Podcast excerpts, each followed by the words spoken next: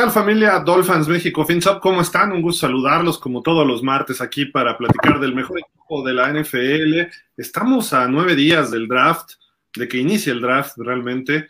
Eh, no tendremos primer pick hasta el momento. Por ahí había, había alguna propuesta que, que pudiera darse, pero eh, no creo que ocurra. Pero bueno, los saludamos con muchísimo gusto. Javier Roldán, Fernando Ramírez, su servidor Gilaro Figueroa. Pues Javi, ¿cómo estás? ¿Qué dices? Buenas tardes. Bien, buenas noches, este, Fer Gil, Dolphins, pues ya listo para hablar de los temas que se dieron en el transcurso de esta semana y pues a esperar ya este menos de 15 días para el draft. Nueve, para ser precisos, porque es el próximo jueves.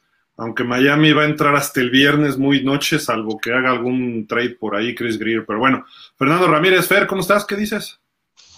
Hola Gil, Javi, Dolphins, un gusto como siempre estar aquí con ustedes para platicar pues del mejor equipo de este mundo y sus alrededores. Y sí, claro, claro, totalmente. Entonces, este pocas notas realmente, no tenemos mucho mucho material en cuanto a información dentro del equipo. Creo que se ha mantenido ya más estable y el que ya estén trabajando en el campo, empezar a verlos, creo que es bueno, ¿no? hay buenas sensaciones. Sí, eso fue, fue positivo. Y pues por ahí empezamos, ¿qué les parece? Eh, pues hoy ya estuvieron ahí, pues en cortos, echando, eh, pues entrenando realmente, no echando este, tocho ni mucho menos, sino haciendo las cosas bien, eh, ya con sistema, un poquito a familiarizarse. Los vimos que se reunieron hace un par de semanas, pero hasta ahí quedó. Y pues hoy se vio esto. Este, es una jugada muy breve, pero pinta para bien esto, ¿no? Esto creo que lo vamos a ver repetirse eh, durante toda la temporada y quizá más allá eh, frecuentemente. Aquí está el videito.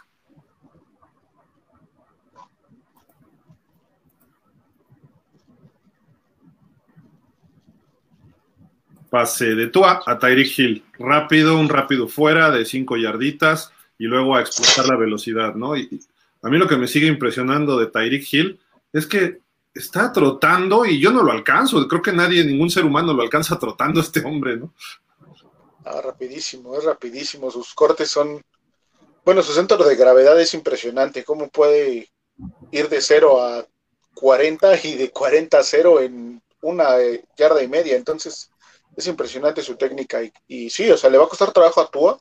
Estábamos, bueno, yo estaba viendo ese video que pusiste me parece que esa trayectoria la tiene que sacar con tres pasos, no cinco, y, creo que le va a funcionar mejor, pero bueno, ya lo veremos en ritmo de juego, a ver qué tal, qué tal le va a Tua con, con ese pase en específico.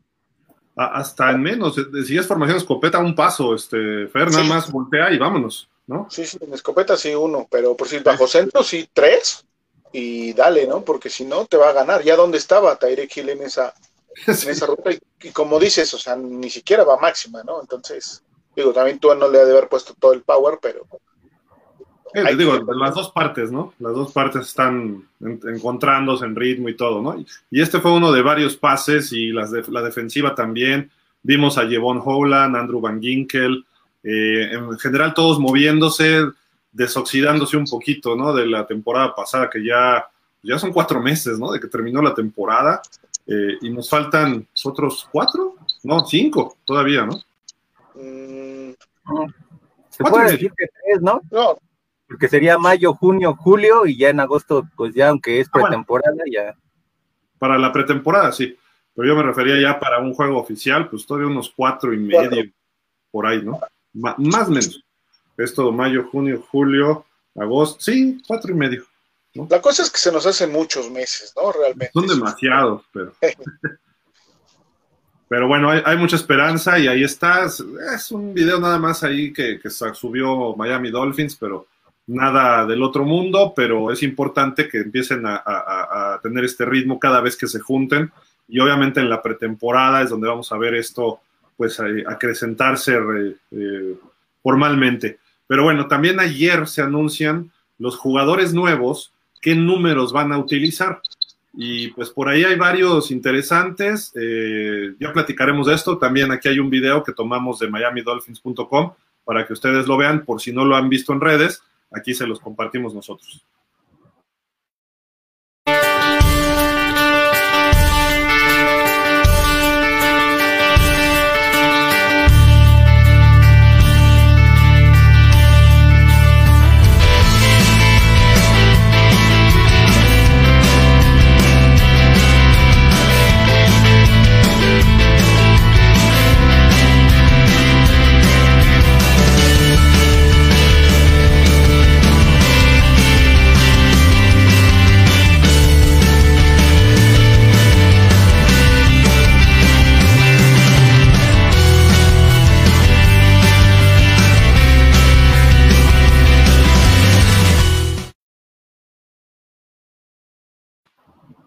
Ahí está. Y por favor, que, que levante la mano y le vamos a dar un premio que conozca a todos. Porque, ¿quién es ese Cracker? Digo, Crackcraft, Crackcraft, perdón. Con ese apellido que se vaya a los Jets o no sé, una cosa. sí, son muchos números, ¿no? Son muchos jugadores que tienen número nuevo, obviamente. Entonces sí está un poquito complicado aprendernos todos, ¿no? Digo, ahí está la lista ya para que no se nos vaya tan rápido el video.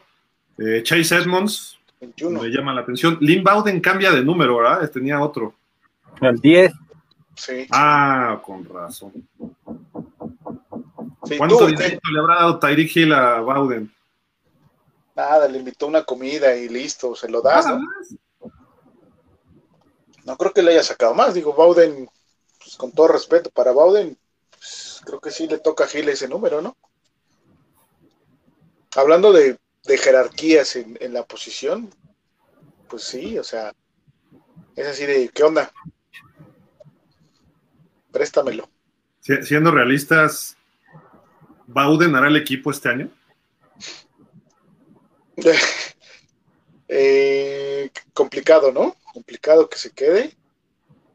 Mm, yo no lo veo, ¿eh? Siendo honestos, yo no lo veo. Sería el quinto receptor, ¿no? Probablemente, pero no, no lo sé. Habrá que ver, ¿no? A lo mejor ni se queda, pues. Morsted es el pateador, Bridgewater el coreback reserva, ahí está Hill con el 10, y Wilson se pone el de Devante Parker. Sí. Javi, dice, ¿cómo es posible eso? ah, sí. El, otro de los jugadores que me decepcionó, que al igual que con Hill, yo en algún momento esperé que, fuera ese receptor que, que diera más este, alegrías que tristezas a Miami y se quedó en eso, promesa.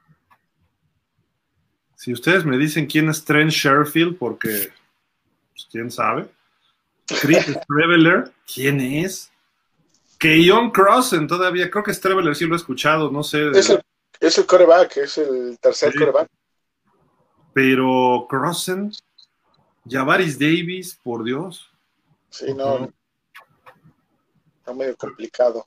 Creo que estos no los vamos a ver en septiembre, tengo la impresión. Pero al 30 y al 31 sí. Sí, ¿no? Creo que ellos dos van a estar en muchas repeticiones, creo yo, y dentro del campo, obviamente juntos. El 30 que usaba Bernie Parmalee, ¿se acuerdan de él? Oh, yeah, sí, Bernie Parmalee. Monster, ¿quién usaba ese 31? ¿Cómo se llama este cuate? Este?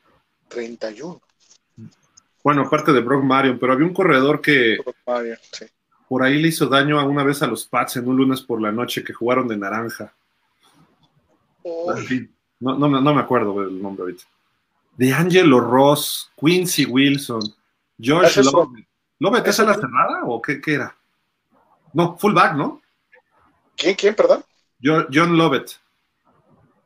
Creo que era otro fullback que llegó, ¿no? Sí, exacto. Connor Williams va a usar el 58 que, si no mal recuerdo, lo usó Kimbo Camper. Y pues no he visto algún otro 58 que yo recuerde bueno en Miami. Pues no. No sé ustedes. No, tampoco, ¿eh? Creo que no. Teron Armstead cayó más que blandito. Hizo, fue muy inteligente en llegar con el jersey de Marino al, a firmar su contrato.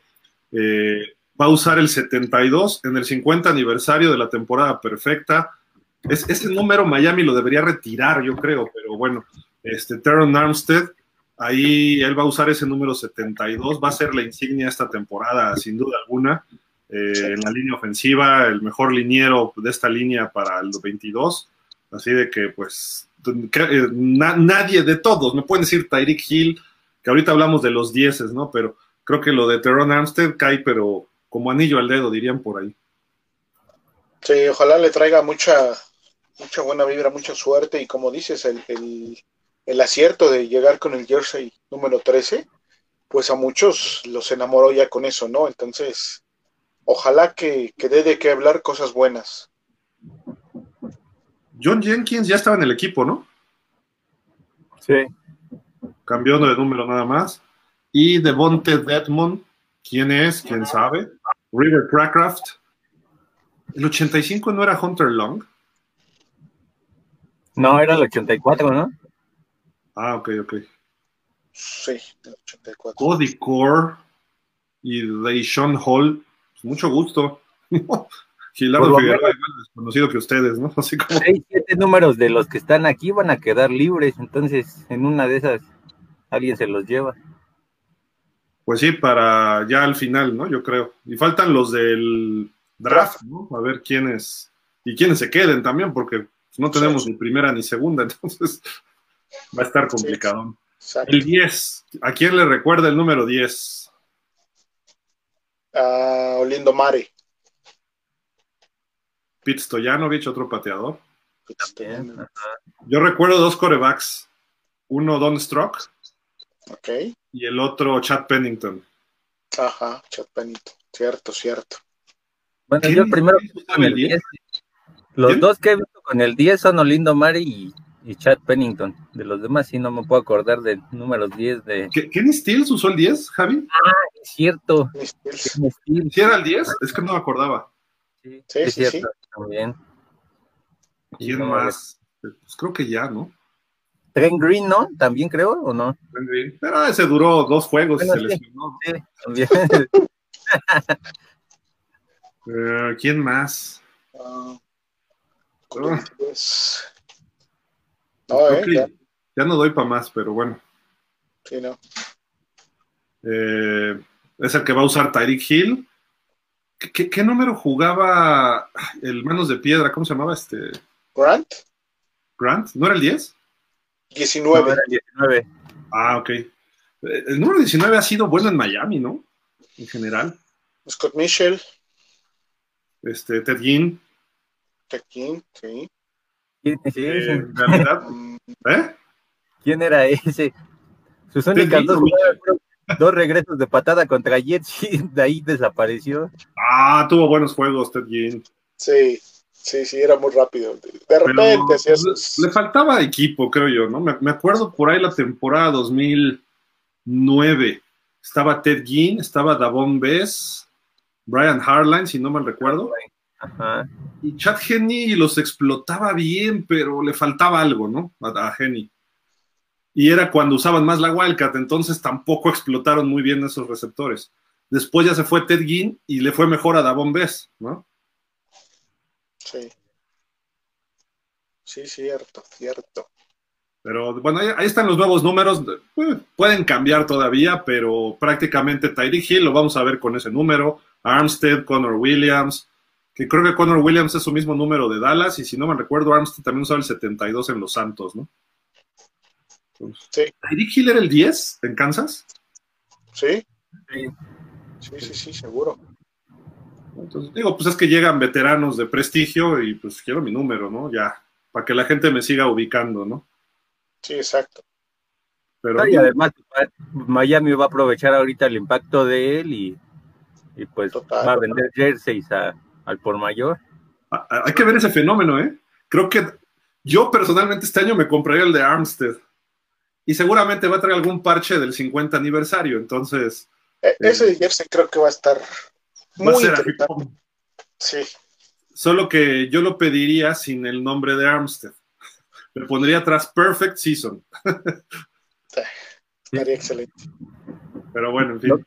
Por lo menos Miami debería pedir a la liga jugar la mitad de sus, o bueno, por lo menos no, no ocho juegos, a lo mejor cuatro de local con el uniforme de la temporada 72, si los dejaran. Sí, este año debería ser retro para los Dolphins, ¿eh? Totalmente. Miami. Tiene registrado el, el- el alternativo, más no es el de la temporada de 72, entonces eh, pues podrá usar ese alterno retro, pero no es el de la de 72, entonces E- Ese alterno trae franjas, ¿no? es Sí, es el del 84. Es el, creo que es el del 84. Ujú. Y bueno, las franjas ya empezaron en el 73, si no mal recuerdo, porque nada más traían el número en el 72. Sí, que la manga toda blanca, ¿no? Ajá, que ese es el que deberían usar este año. y el logo del 72, la barra gris igual, o sea, el casco, todo. Pero, ya es que por, por regla, o sea, debes de registrar tus, tus uniformes, ya están registrados desde hace, creo que Miami puede cambiar hasta dentro de dos años, si no me equivoco, ¿no? O ya el año que viene. ¿No pensaron en eso? O sea, haces una, mira, si nosotros hacemos, este, me refiero a nosotros todos los Dolphins del mundo, hacemos una petición formal y le llega al señor Ross antes de que deje el equipo, Dios quiera, este, a lo mejor los Dolphins hacen la petición al NFL y dice, pues órale va, te lo damos, ¿no? Ah, sí, como dice, seguramente va a haber eh, algo muy particular, ¿no? A lo mejor, no, toda, no como dice Javi, varios juegos, pero a lo mejor un juego y seguramente sí traerán un parche o o algo en el casco, o incluso el mismo casco, ¿no? Podría ser que ocuparan ese, ese casco del 72, también estaría genial. Yo creo que Miami debería pedir la semana 14 un partido significativo de esa temporada. No sé, a lo mejor pensar, eh, creo que nos enfrentamos a Pittsburgh en el juego eh, este año. Podría ser por el juego de campeonato del 72 eh, no sé, o buscar a lo mejor un juego importante en casa también, aunque jugamos en Pittsburgh esa vez, pero quizá buscar algo así. Por cierto, el calendario se va a dar a conocer entre el 10 y el 12 de mayo, es la noticia reciente, eh, pero yo creo que los Dolphins deberían pedir esa semana 14 un juego insignia. ¿no? no se me olvidará cuando la peor temporada en la historia de los Dolphins, el juego 14 se iba a festejar o celebrar la temporada del 72, que me estoy refiriendo al 35 aniversario, creo que fue en 2007. Ahí eh, que Miami le sacó el juego a los Ravens, que Ed Reed dijo, pues vamos a darles chance, mm, pasa Camarillo y me volteó a ver para el otro lado y que anoten los Dolphins en tiempo extra para que no se vayan en cero. Le costó a Brian Billick la chamba, este, etcétera, ¿no? Pero bueno, en fin, y estaban ahí celebrando la temporada perfecta, casi la temporada imperfecta, ¿no? De ese año, pero con ese nos salvamos. A lo mejor buscar este, un partido así en casa relevante, no sé, a lo mejor traigan, échenos a los Bills, que creo que les metí, no, a los, a los Pats, ¿no? Ese año les metimos 52, algo así, cero. Entonces puede ser un juego de esos así divisionales también. No recuerdo si fue contra los Colts el último de la temporada, pero jugamos con los Colts, pero de visitantes, si no me recuerdo, ¿no? Por aquí está el calendario. A ver, sí. De, casa. Buffalo, Cleveland, Jets, Pats, Pittsburgh, Green Bay, Houston y Minnesota. Uy. Pues serían Pittsburgh o. o, pues sí, creo que sería Pittsburgh o, Minnesota, tal vez, ¿no? También. Jugó contra Minnesota ese año y de hecho fue el partido que me estuvo más cerca Miami de perder. Sí junto con uno de los Jets. Eh, también a Cleveland lo vimos en playoff, ¿no? Ese año fue Cincinnati, no me acuerdo. Oh. en, el Orange Bowl le metió 52 Miami a los Pats, 52-0, si no mal recuerdo.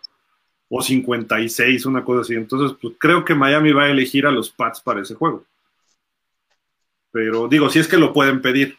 Y si es que lo quieren jugar en casa también, ¿no? Pero el juego 14 de esa temporada fue contra los Colts. Ah, no jugamos contra los Colts este año.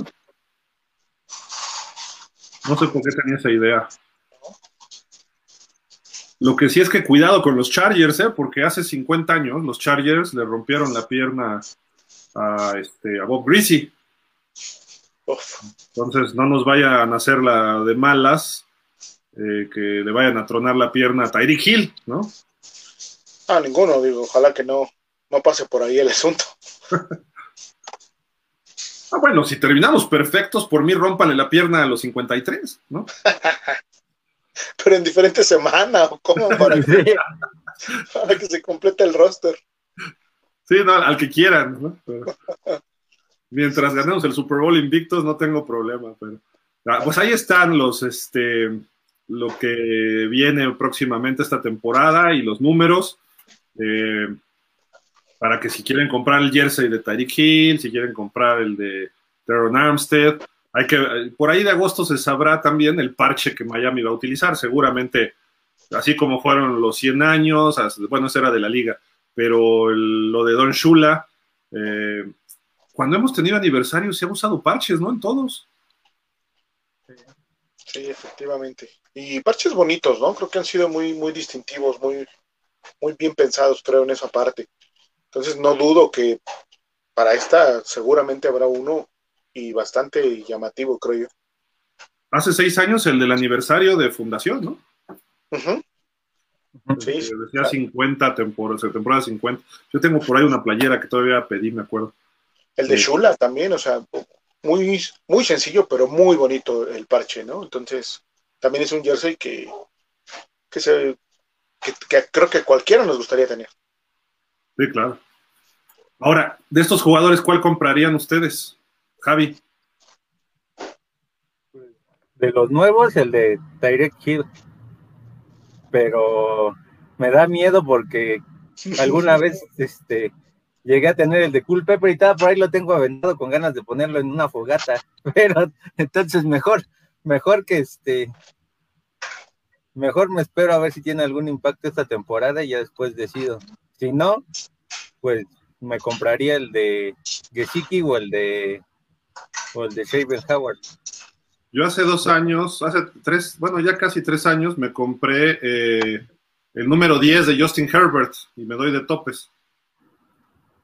¿Por qué? Pues, sí lo tienes, el de los Chargers, ¿no? No, el de los Dolphins. Ah, yo pensé que el de los Chargers. Dije, pues, lo pedí desde antes del draft, ya estaba yo gritando y todo. No, no. ¿Cómo crees? Ahí lo tengo. Para cuando juegue ya viejito para los Dolphins, ya vas a tener Super Bowls con él, entonces a lo mejor ahí lo saco, ¿no? Pero bueno, en fin. Oye, y, y por favor, si eso pasa, cambia de número. Llegando a Miami. Te pone el 1.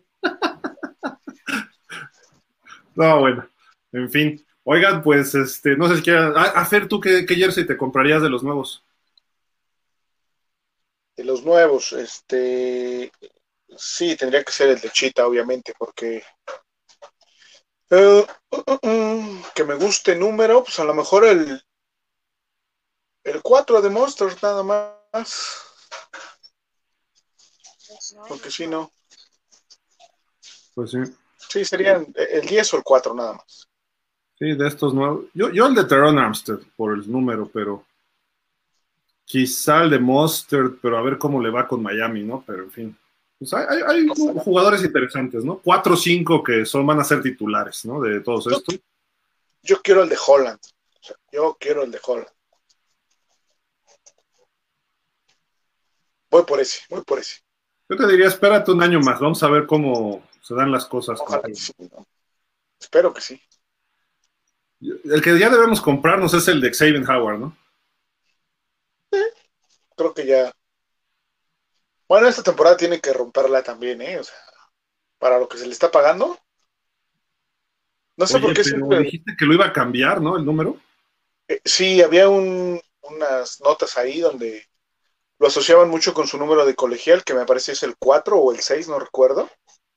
Y este, por ahí se decía que iba a cambiar.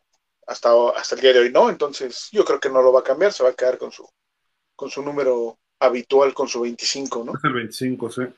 Pues está bonito el 25, ¿no? Sí. Es como simétrico el número por cómo se dan, ¿no? El. 2 y el 5. ¿Qué otros 25 famosos ha habido? Louis, Louis Oliver, ¿no? Louis Oliver. Y otro. No, ¿eh? Había un 25 bueno del backfield, ¿no? Del 72. Pero bueno, en fin. No, no me acuerdo si era Foley, no. No, Foley creo que era el 40, ¿no? Ay, no me acuerdo. Todavía no nacía. Yo soy de Tua para acá. Ya quedamos en eso. Sí, todos somos de, del número uno para acá. Pero bueno, ahí, es- ahí están los, los nuevos números. Eh, hoy, no sé si fue hoy, pero hoy se publica eh, algunos videos de lo que... Este fin de semana es la Fórmula 1, ¿no? En el Hard Rock. No.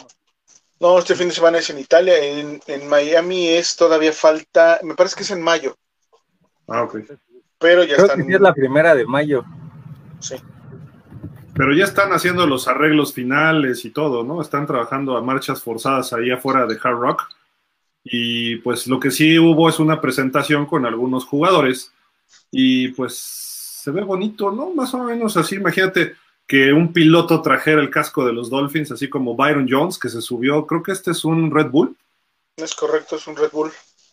Se subió ahí este Byron Jones. Eh, pues se, se, vería bien, ¿no? Imagínate que los equipos hicieran esto así de la NFL, patrocinar una escudería que pudieran hacerlo.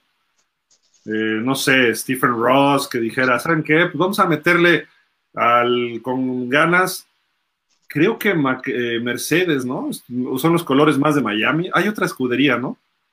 Aston Martin, son como el agua, ¿no? El agua marina. Sí, bueno, es un verde jade el de Aston Martin, entonces está un poco más subido. Pero sí, de los verdes, pues sería ese nada más, porque mmm, sí, en relación con los colores de Miami no, no habría nada más ese. Pero sí estaría interesante, ¿no? Que, se vincularan de esa manera. Eh, obviamente Red Bull lo está haciendo porque su, su, punta de lanza es Checo Pérez para los grandes premios de, América, en específico ah. México, México, Las Vegas, este, Miami y Canadá. Entonces, este, él es el que viene como embajador de Red Bull y por eso es que se están haciendo todos estos promocionales ahorita con, con el coche que nominalmente es de Checo, ¿no? El 11. Por cierto, Checo, ni se te ocurra pararte enfrente de mí. O sea, así te lo digo. ¿eh? Y si fuera yo Andrew Van Ginkel, también tampoco te me ocurras pararte enfrente porque sé que me matas, pero te voy a reclamar. Solo se paró.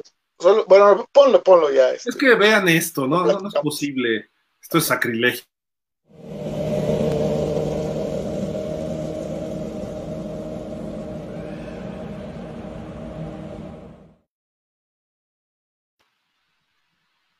O sea, ¿qué onda?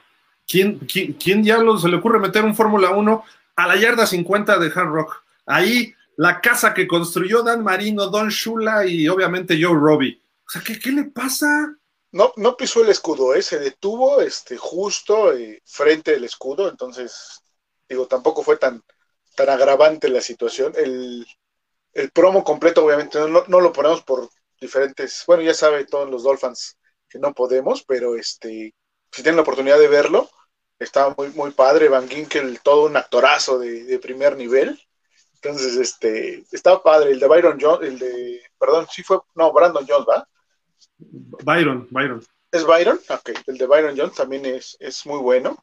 Le da indicaciones de cómo llegar a, a Hard Rock Stadium. Entonces, este, está, están padres los, los promos, ¿no? Y qué bueno que es. Miami Beach, ¿no? Exactamente. Le dice, le pregunta a Checo, ¿para dónde? Y le dice, no, vas para el otro lado, mano. Es correcto. Ibas hacia el sur, tienes que ir para el otro lado, y se echa un trompo y se va, ¿no? Está, está, bueno eso. Oye, ve a dónde le llega el Fórmula 1 a las piernas a Van Ginkel.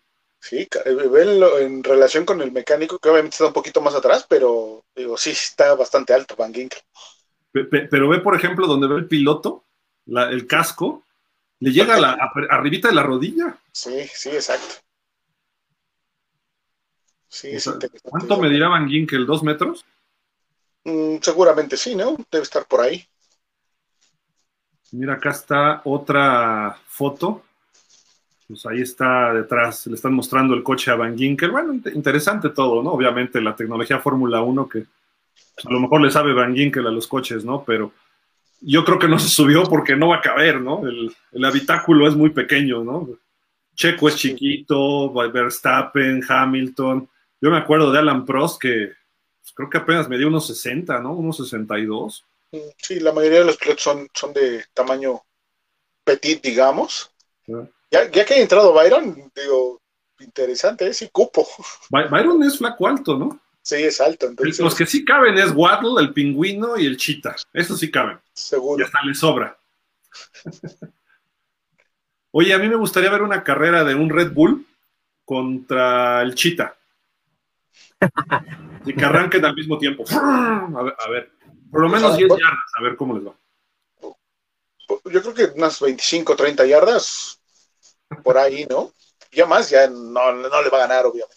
Ah, pues el Chita no, creo que aguante arriba de 200 yardas a toda velocidad, ¿verdad? Pero. Sí, no, no, no. ¿Alguna vez hicieron una prueba de un atleta olímpico? Pusieron un galgo, un caballo y un Fórmula 1. Lo vi hace mil años. Fue Carl Lewis, ¿no? ¿Eh? Era Carl, Lewis. No me acuerdo si era él.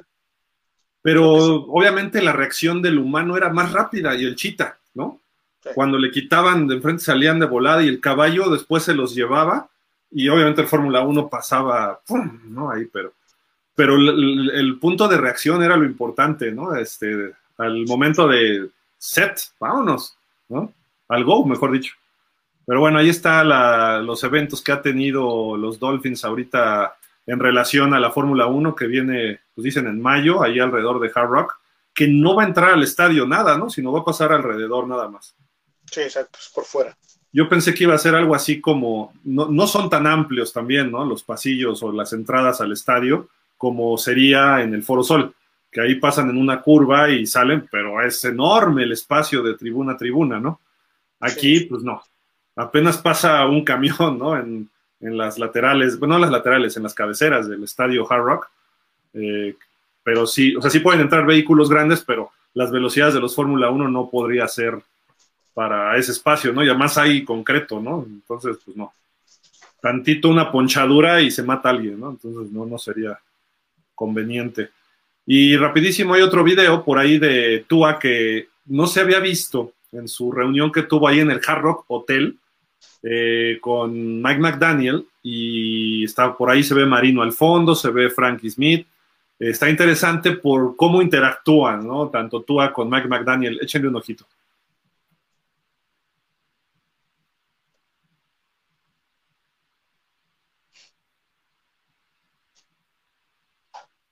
Salud, compadre, órale, sí, no, tú y yo, mano, ¿no?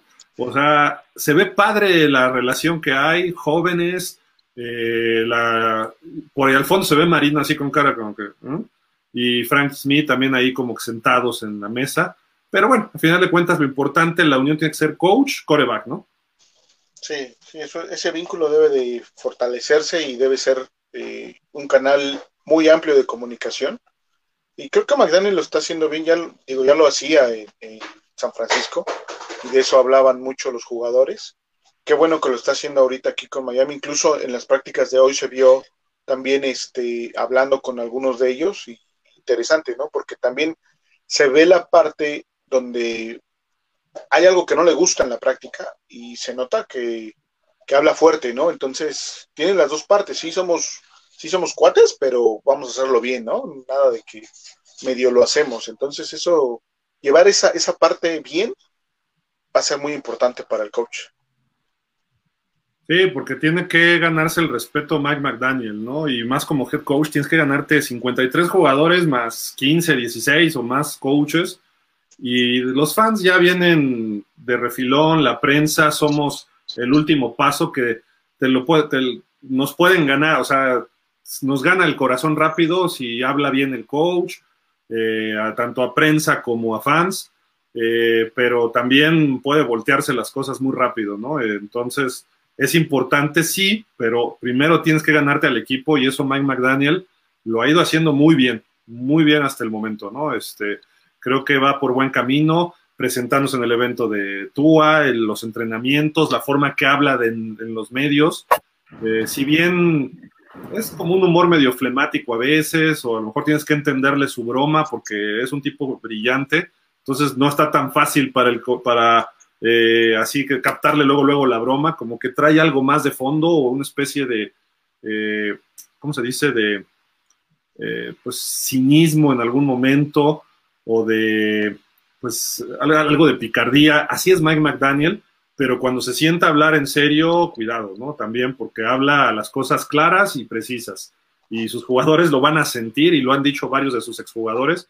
Este cuate está, está fuerte en ese sentido, ¿no? Y sabe lo que dice, aunque jugó por ahí, creo que en Harvard un año una cosa así, pero pues no tiene cuerpo de jugador, ¿no? Simple y sencillamente, ¿no? Tiene cuerpo de estudioso del fútbol que inició en el, en el Madden, que se va a los números y los analytics y todo esto. Esperemos que eso se, se, convierta en éxito en el equipo, ¿no? Porque eh, yo prefiero un coach como Mike Rabel, que jugó, que sabe, lo entiende y que se va con los jugadores. También es el coach de los jugadores, el eh, players coach, como le dicen, o como era Bill Cower, eh, o como es Sean Payton, que aunque no jugó en la NFL, sí jugó Sean Payton, ¿no? Pero creo que como Esquirol, ¿no? En la NFL. Eh, pero a final de cuentas yo prefiero un coach así.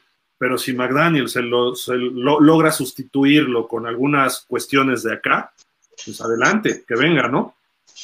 ¿O tú cómo ves, Javi? Sí, sí, pues hay que, hay que esperar por lo menos que sea un trabajo decente como el de la primera temporada de Adam Gates, porque se supone que también tiene esa fama de ser un buen este un buen prospecto a la ofensiva, entonces ojalá y y se vea que por lo menos no que seamos top 10 esta temporada, pero por lo menos que ya estemos entre las 15 o 16 de ofensiva total, que ya no seamos la este la 28 y anotemos 10 puntos y nos metan 20. Entonces, pues no, así no. Sí, de acuerdo, con que se llegue arriba de la media tabla sería un gran brinco este año y ya el año que entra ya se puede pensar más. Todo lo que venga arriba de una posición 15, ofensivamente, creo que nos, nos vamos a ir rayadísimos, ¿no? Este año. Y obviamente hay talento para hacerlo, ¿eh? A mí no me preocupa el talento, la cosa es que la química se dé rápido, ¿no? Nada más. Sí, sí, sí, por eso yo lo he mencionado en repetidas ocasiones.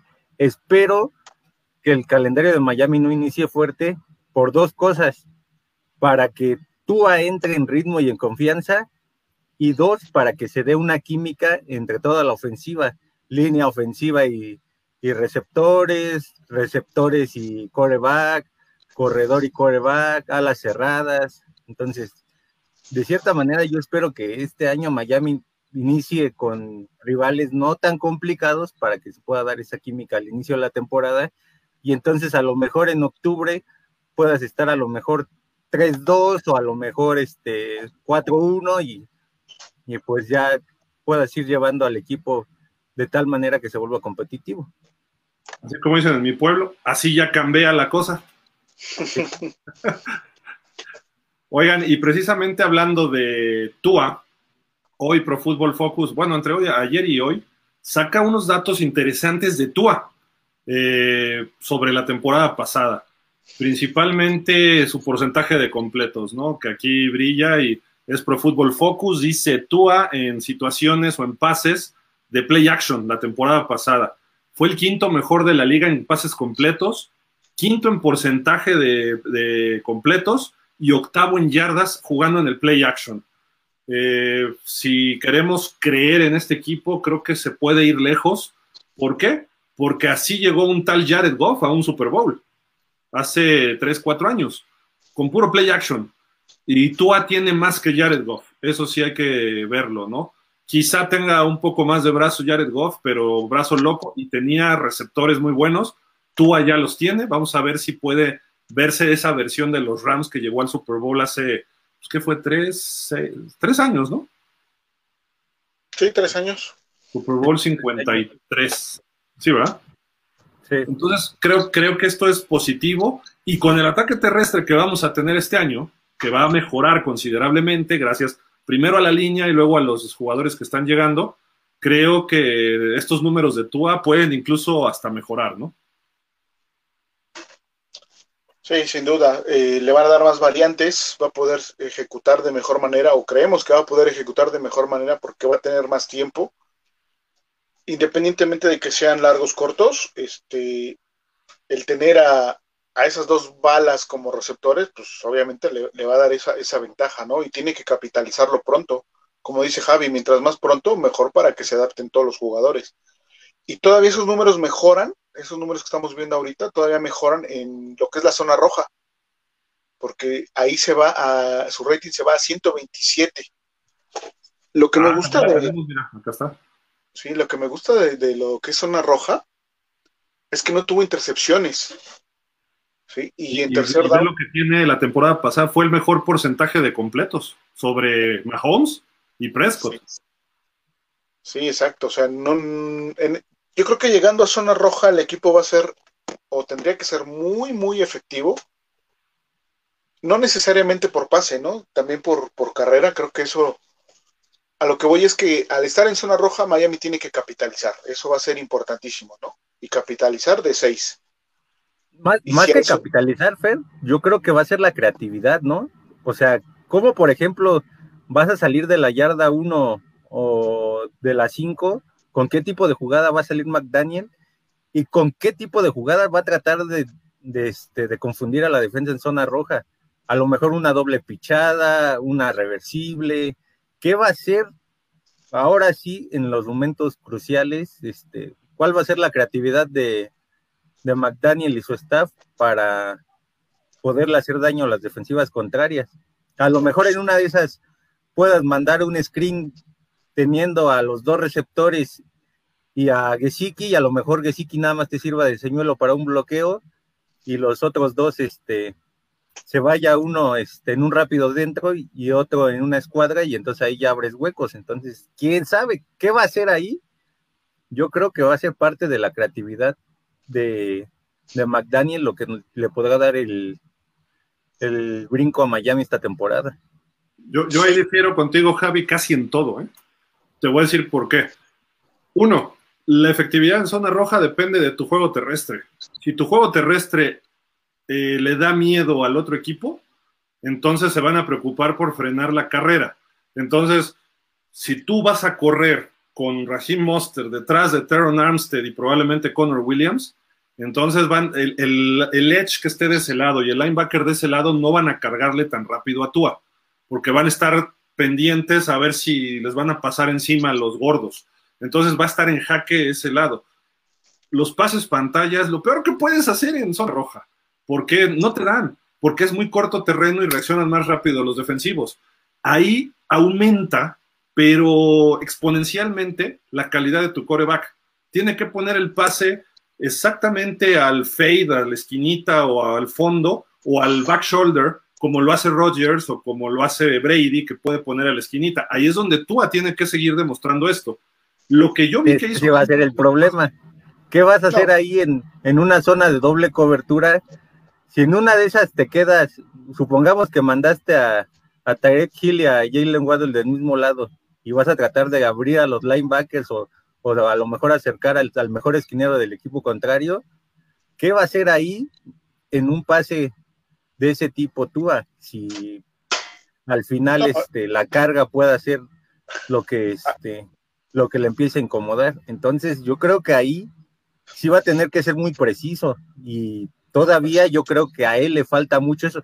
Yo a él lo estoy viendo en ese sentido de la zona roja en esos pases, como a Tannehill. Tannehill te podía lanzar el pase que tú quisieras, pero llegando a zona roja, había el momento en el que decías, ese pase lo tienes que hacer, y va a ir a la esquina y se lo tienes que facilitar a tu, a tu receptor, a tu ala cerrada, a tu corredor, a quien tú quieras, y no lo hacía.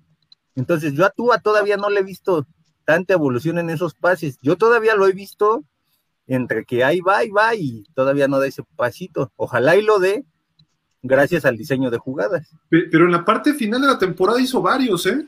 De, de Con, ¿Fue con Mac Hollins? Uno fue Hollins, el otro que recuerdo fue con, con Parque y otro con Gesicki, me parece, ¿no? Eh, ahí en zona roja. Yo creo que es donde las alas cerradas tienen que brillar. Ahí, ahí solo, yo creo que ahí sería la, ahí van a ser la clave. Si tuviste, si se dio cuenta que con jugadores como Hollins y Parker lo pudiste hacer, pues ahora vas a tener que depender de tus cuatro alas cerradas, empezando por Gesicki, que va a ser el de mejores manos. Entonces, ojalá y, funcione. No, pero ahí, ahí, es donde se, donde se potencian las cualidades de Tua, o sea, es muy preciso lo que necesitas, como bien decías, es precisión. Precisión la tiene. ¿sí? O sea, de 32 pases que tiró ahí en zona roja, completó 25. Realmente falló muy pocos. Consiguió 11 touchdowns y cero intercepciones. O sea, realmente es creo que el punto fuerte de, de tú en ese sentido. Y en tercera oportunidad es donde mejor, donde mejor le resultó estar en zona roja. No ni en primera ni en segunda, en tercera. Entonces creo que McDaniel, siendo tan analítico, creo que va a ver eso y va a trabajar sobre esa parte. Tienes, como bien dices, tienes a Gesicki, vas a tener a, Monster, vas a tener a Waddle y a, y a este a Gil, o sea, yo, yo no los pondría juntos, yo los pongo uno de cada lado. Y tienes a Wilson también que tiene velocidad. Y, y ahí es donde vas a ocupar a este, al que se rompe, dos jugadas y se rompe, ¿cómo se llama? Este. Edmonds. De bote Parker 2. El, sí, el Parker 2, este. Ah, Preston Williams. A Preston Williams. O sea, ahí, si quieres buscarlo arriba, es Preston Williams tu hombre. Entonces. O Gesicki. O Gesicki, sí, exacto. Entonces, creo que el, el detalle, yo, yo, yo eh, destacaba este punto, porque el año pasado no se pudo llegar a zona roja, nos quedamos cerca de zona roja y ahí fue donde, donde la ofensiva se paraba y se paraba y se paraba. Ahora es importante llegar, ¿para qué? Para que se siga ejecutando como se ejecutó lo poco que se tuvo, ¿no? Sí, mira, ahí eh, si funciona el ataque terrestre ya la hicimos porque eh, el juego aéreo se, mejora en, como en todo el campo, pero ahí se potencia todo.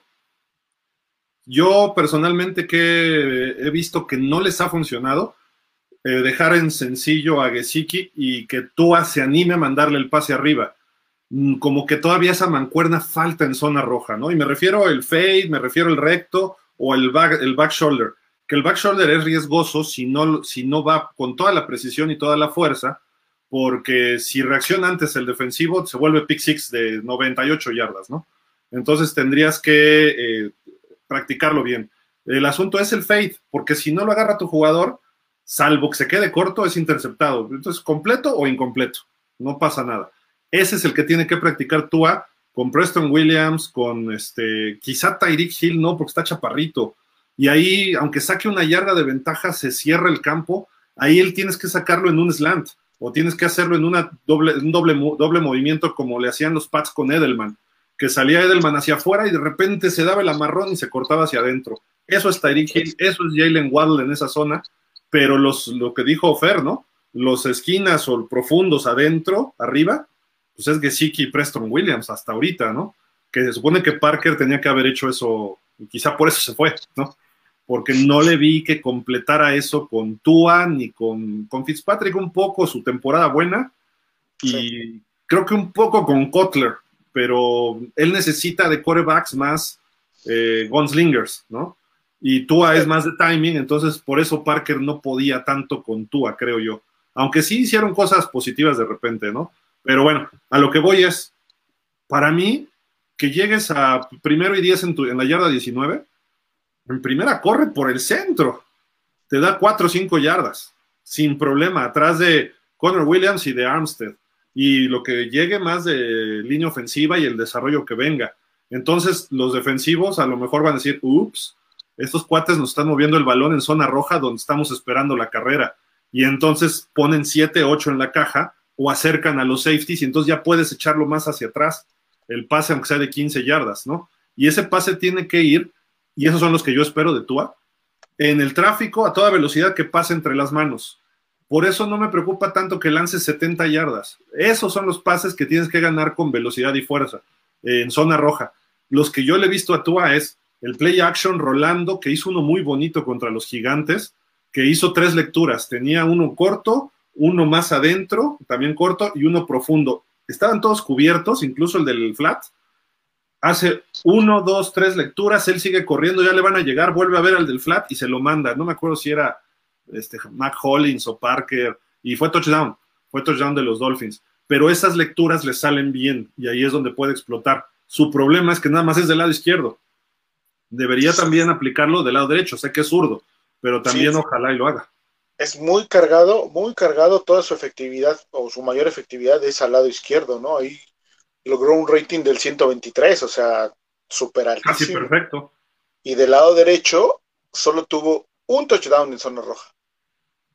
Te tiene que practicar el otro lado. Y al centro solo tuvo dos. Entonces, si es su tendencia con 11 pases de anotación del lado izquierdo, obviamente es su lado natural, pero sí, como dices, tiene que explotar las demás zonas del campo. ¿Para qué? Para que este, pues se le complique más a la defensiva, obviamente. Que, que estén en jaque, que no sepan para dónde. Si, si, si, vas contra Miami, ya sabes que tú va a rolar hacia su izquierda, entonces tú ya cargas tu, tu formación al otro lado, ¿no? Entonces ya sabes qué, jugadores tienes que poner de este lado y cómo defenderlo, ¿no? De alguna forma.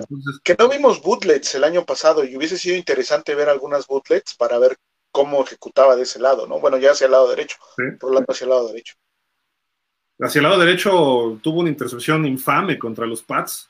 que trató de hacerla rolar y le pegan y manda un pase ahí que medio lo peleó que en la semana uno. Y, terminó interceptado, ¿no? Ya o lo echas para afuera por completo o te la comes, ¿no? Eso ya no puede pasar. Pero son procesos y ese proceso debe estar mejor y mejor coachado este año. Seguro, eso sí, seguro. O sea, ahí sí ya le van a decir, a ver, esto es así, así y asado, ¿no? Pero bueno, ahí son, son, buenos datos de Tua y creo que por ahí pueden explotarse mucho esta temporada, ¿no? La verdad, creo que va por buen camino y eh, pues este señor McDaniel lo va, le va a sacar el mayor jugo posible, eso estamos seguros. La cosa es ahora que Tua empiece a, a ganarse eh, pues al 50% que no lo quiere, ¿no? Eh, el 50% que lo quiere lo tiene y hasta muy fiel, ¿por qué? Porque es, es tan se ha polarizado tanto que ese 50% hasta ve lo que no hace Tua. Y el otro 50 le critica hasta lo que no hace mal Tua, ¿no? Entonces se, ha ido a los extremos, ¿no? O sea, muy radical. Oye, pero tú déjales 40 y 49 y 40 y 9, ¿no? Para que estemos en ese 2% algunos. No, bueno, pues tú, tú eres pro Tua. Yo soy hater, este, Javi es hater, pero también hay grises, ¿no? Tonalidades de grises. Sí, exacto.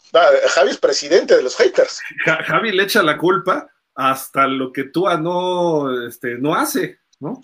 Hasta las intercepciones de este... De, de Brisset de Brisset fueron culpa de Tua, ¿verdad, Javi? Dice, pues sí, pues es que Tua estaba ahí. sí, ¿para qué no se puso a estudiar con él? ¿Por qué no le enseña a Brisset? sí, no, no, pero no sé por qué se ha polarizado tanto lo de Tua y si dices un comentario analizando o criticando a Tua, se te van encima.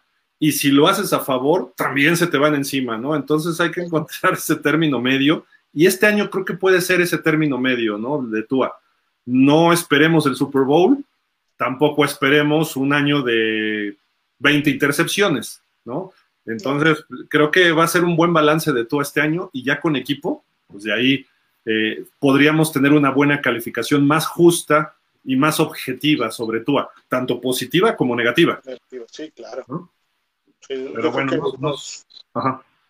bueno, nada más iba a comentar, yo creo que unos ¿qué te gusta? 28 pases de touchdown y 8 intercepciones en la temporada, creo que sería un buen número. Oh, bueno. fíjate que por ahí vi, y creo que la salvé esa imagen, déjame ver si la tengo. Alguien hizo una proyección de la temporada de Tua, que me parecía muy interesante con lo, ya pensando, y es, es con números, ¿eh? o sea, estudiada, pues no es nada más de lo que a mí me gustaría o lo que debe hacer. Por acá, ah, sí, acá la tengo, déjenme la, la preparo para... ¿Cómo? Yo sí, nada, yo sí nada más es de lo que a mí me gustaría, porque no, no le estudié, o sea... Sí, bueno, digo, yo también lo he hecho así, pero esta estaba más estudiada, ¿no? Este, Déjame ver, por acá la tengo, ahorita, este... ahí va, ¿eh?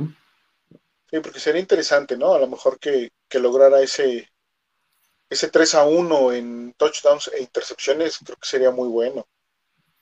Además, las que puede hacer por tierra, porque sabemos que puede de repente regalarnos una por tierra, creo que sería muy bueno. Y, pues los corredores, ¿no? Obviamente que aporte.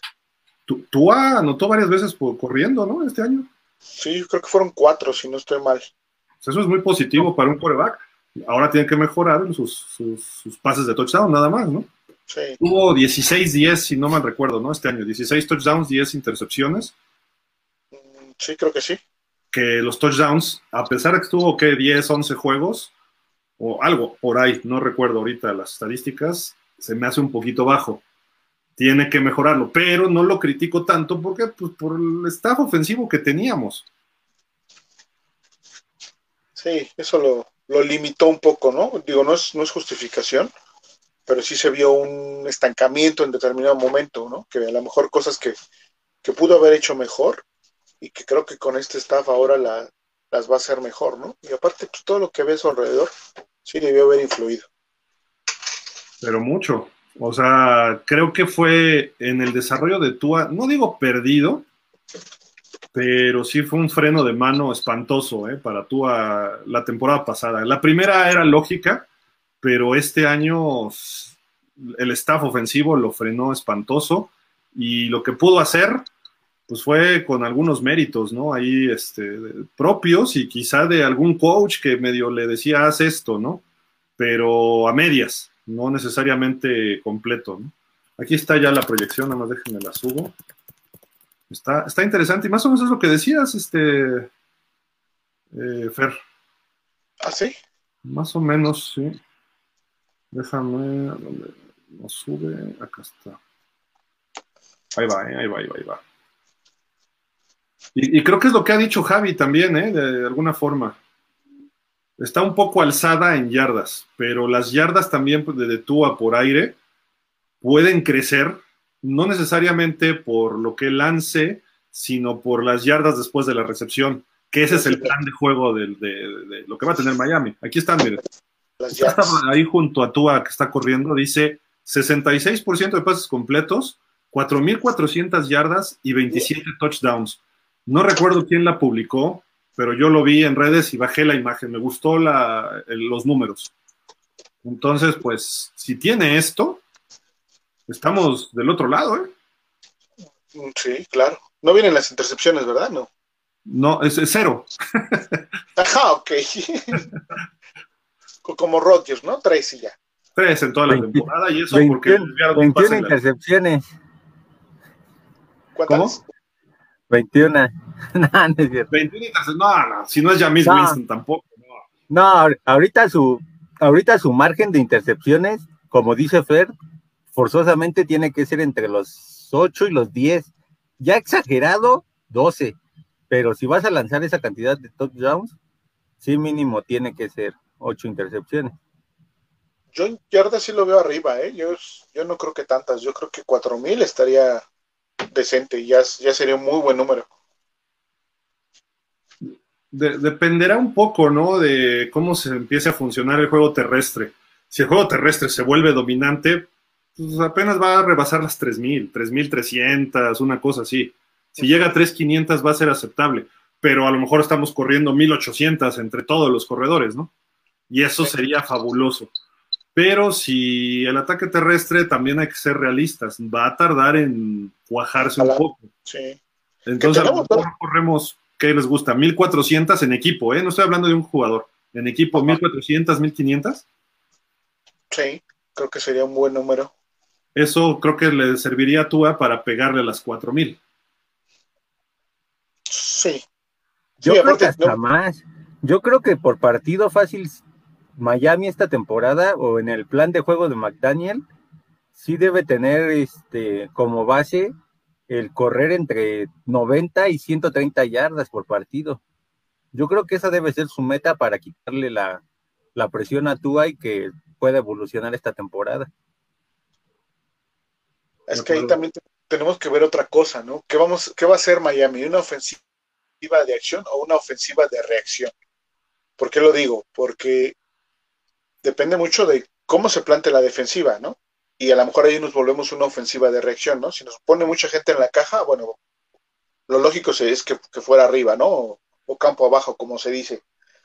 Pero si la prioridad de la defensiva es a lo mejor no tener tanta gente en la caja porque tus cuatro frontales son muy buenos y vas a trabajar con más gente en la zona profunda, pues entonces creo que sí sería más fácil que pudiese correr Miami, ¿no?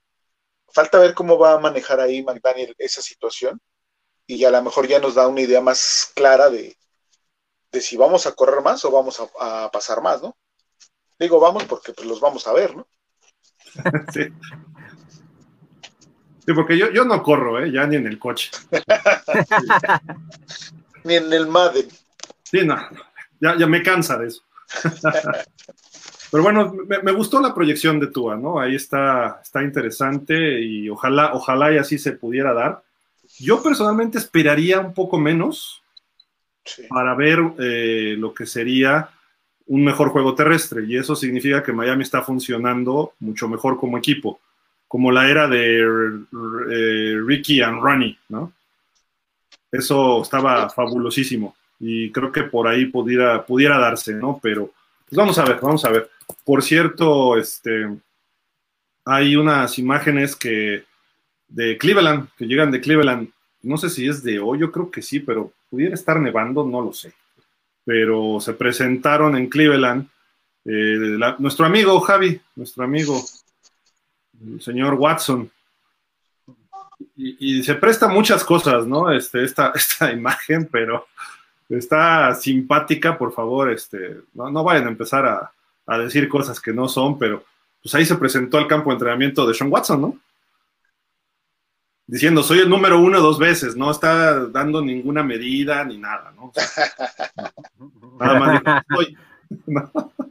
Oye, ¿y llegó en ese auto? Porque si llegó en ese auto, por Dios. Yo creo que sí. Es un. ¿Es un este, Sí, me parece que sí. Yo creo que sí, pues oye, con lo que firmó. Sin problema, ¿verdad? Le alcanza y.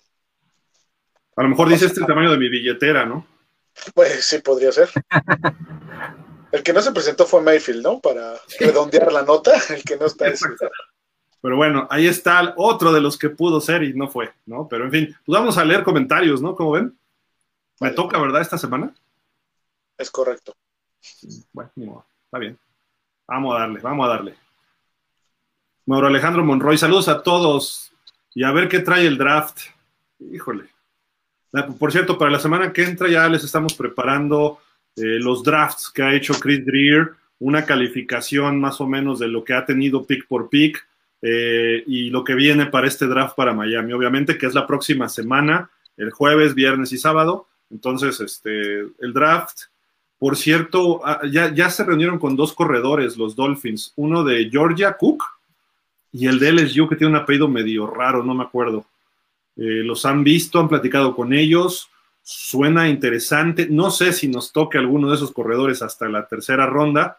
Creo que Miami para llevárselos tendrá que pegar algún brinco en el draft, por lo menos a segunda ronda. Y también este, si se va a buscar algún coreback a, desarrollar a futuro, también creo que ahí sí en tercera ronda pudiera caernos alguien interesante, aunque es una tercera baja. Pero bueno, eso hablando de estas dos posiciones, pero eh, viene talento en otras áreas y a lo mejor puede caer algún linebacker. Tercera ronda es a desarrollar, ¿eh? eso tenemos que entenderlo claramente. No es precisamente que llegue el talento y esté listo, ¿no? Pero bueno. Rafa Rangel, saludos Javi, Fergil, familia Dolphins, pues creo que ya estamos casi armados. Dudo que haya algo espectacular para el equipo.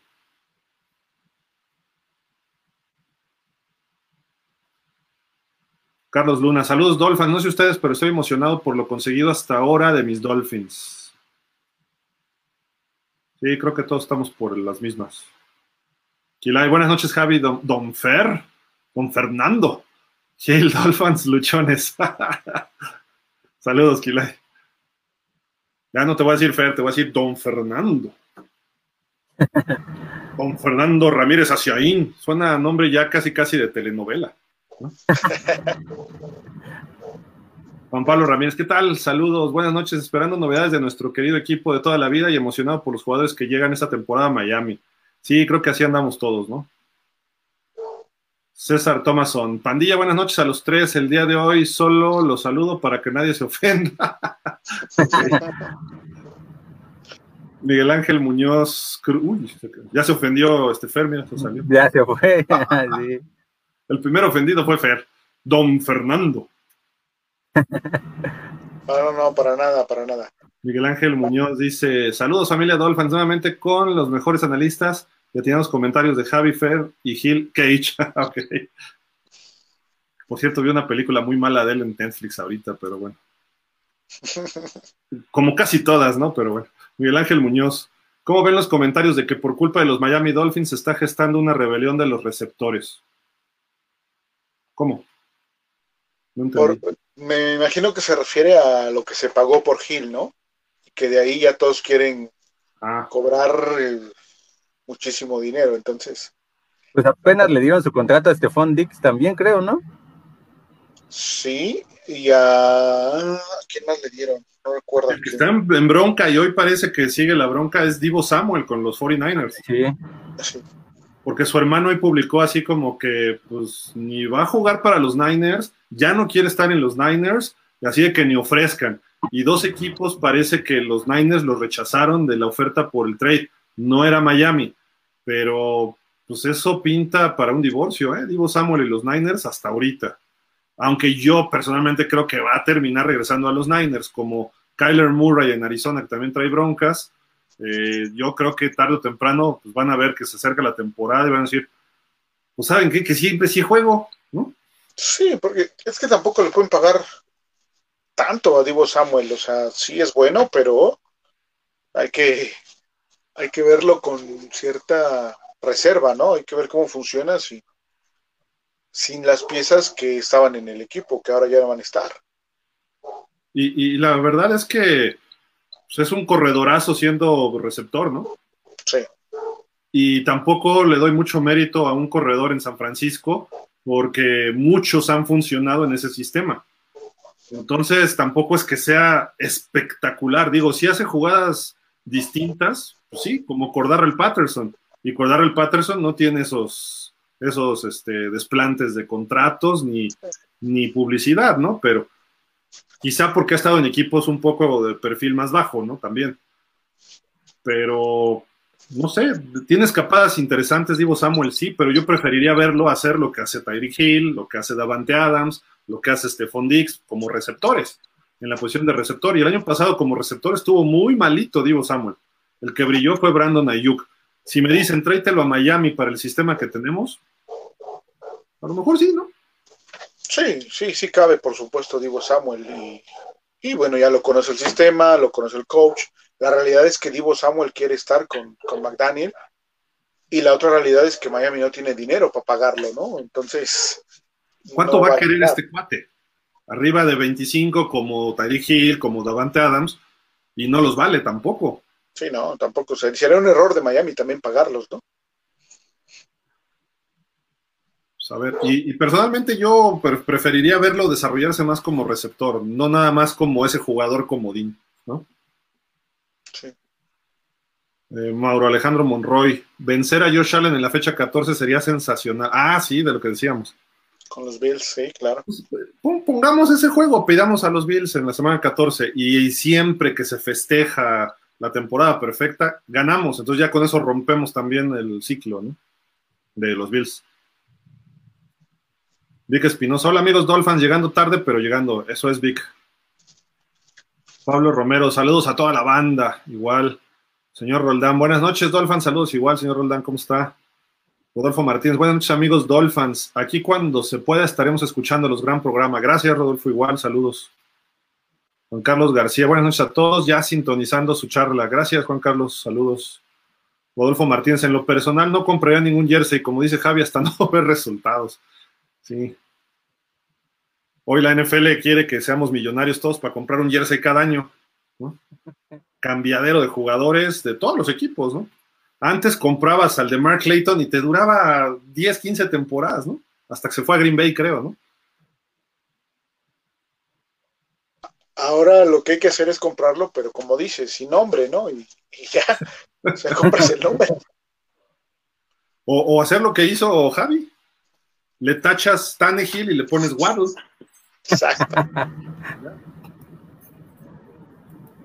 Dice Rodolfo, Javi debe tener escondido el jersey de Toa en el fondo, lo quiere. Ahí, ahí está este, ahora sí que ahí es como lo del comentario anterior, hasta no ver, no creer y no querer. De acuerdo.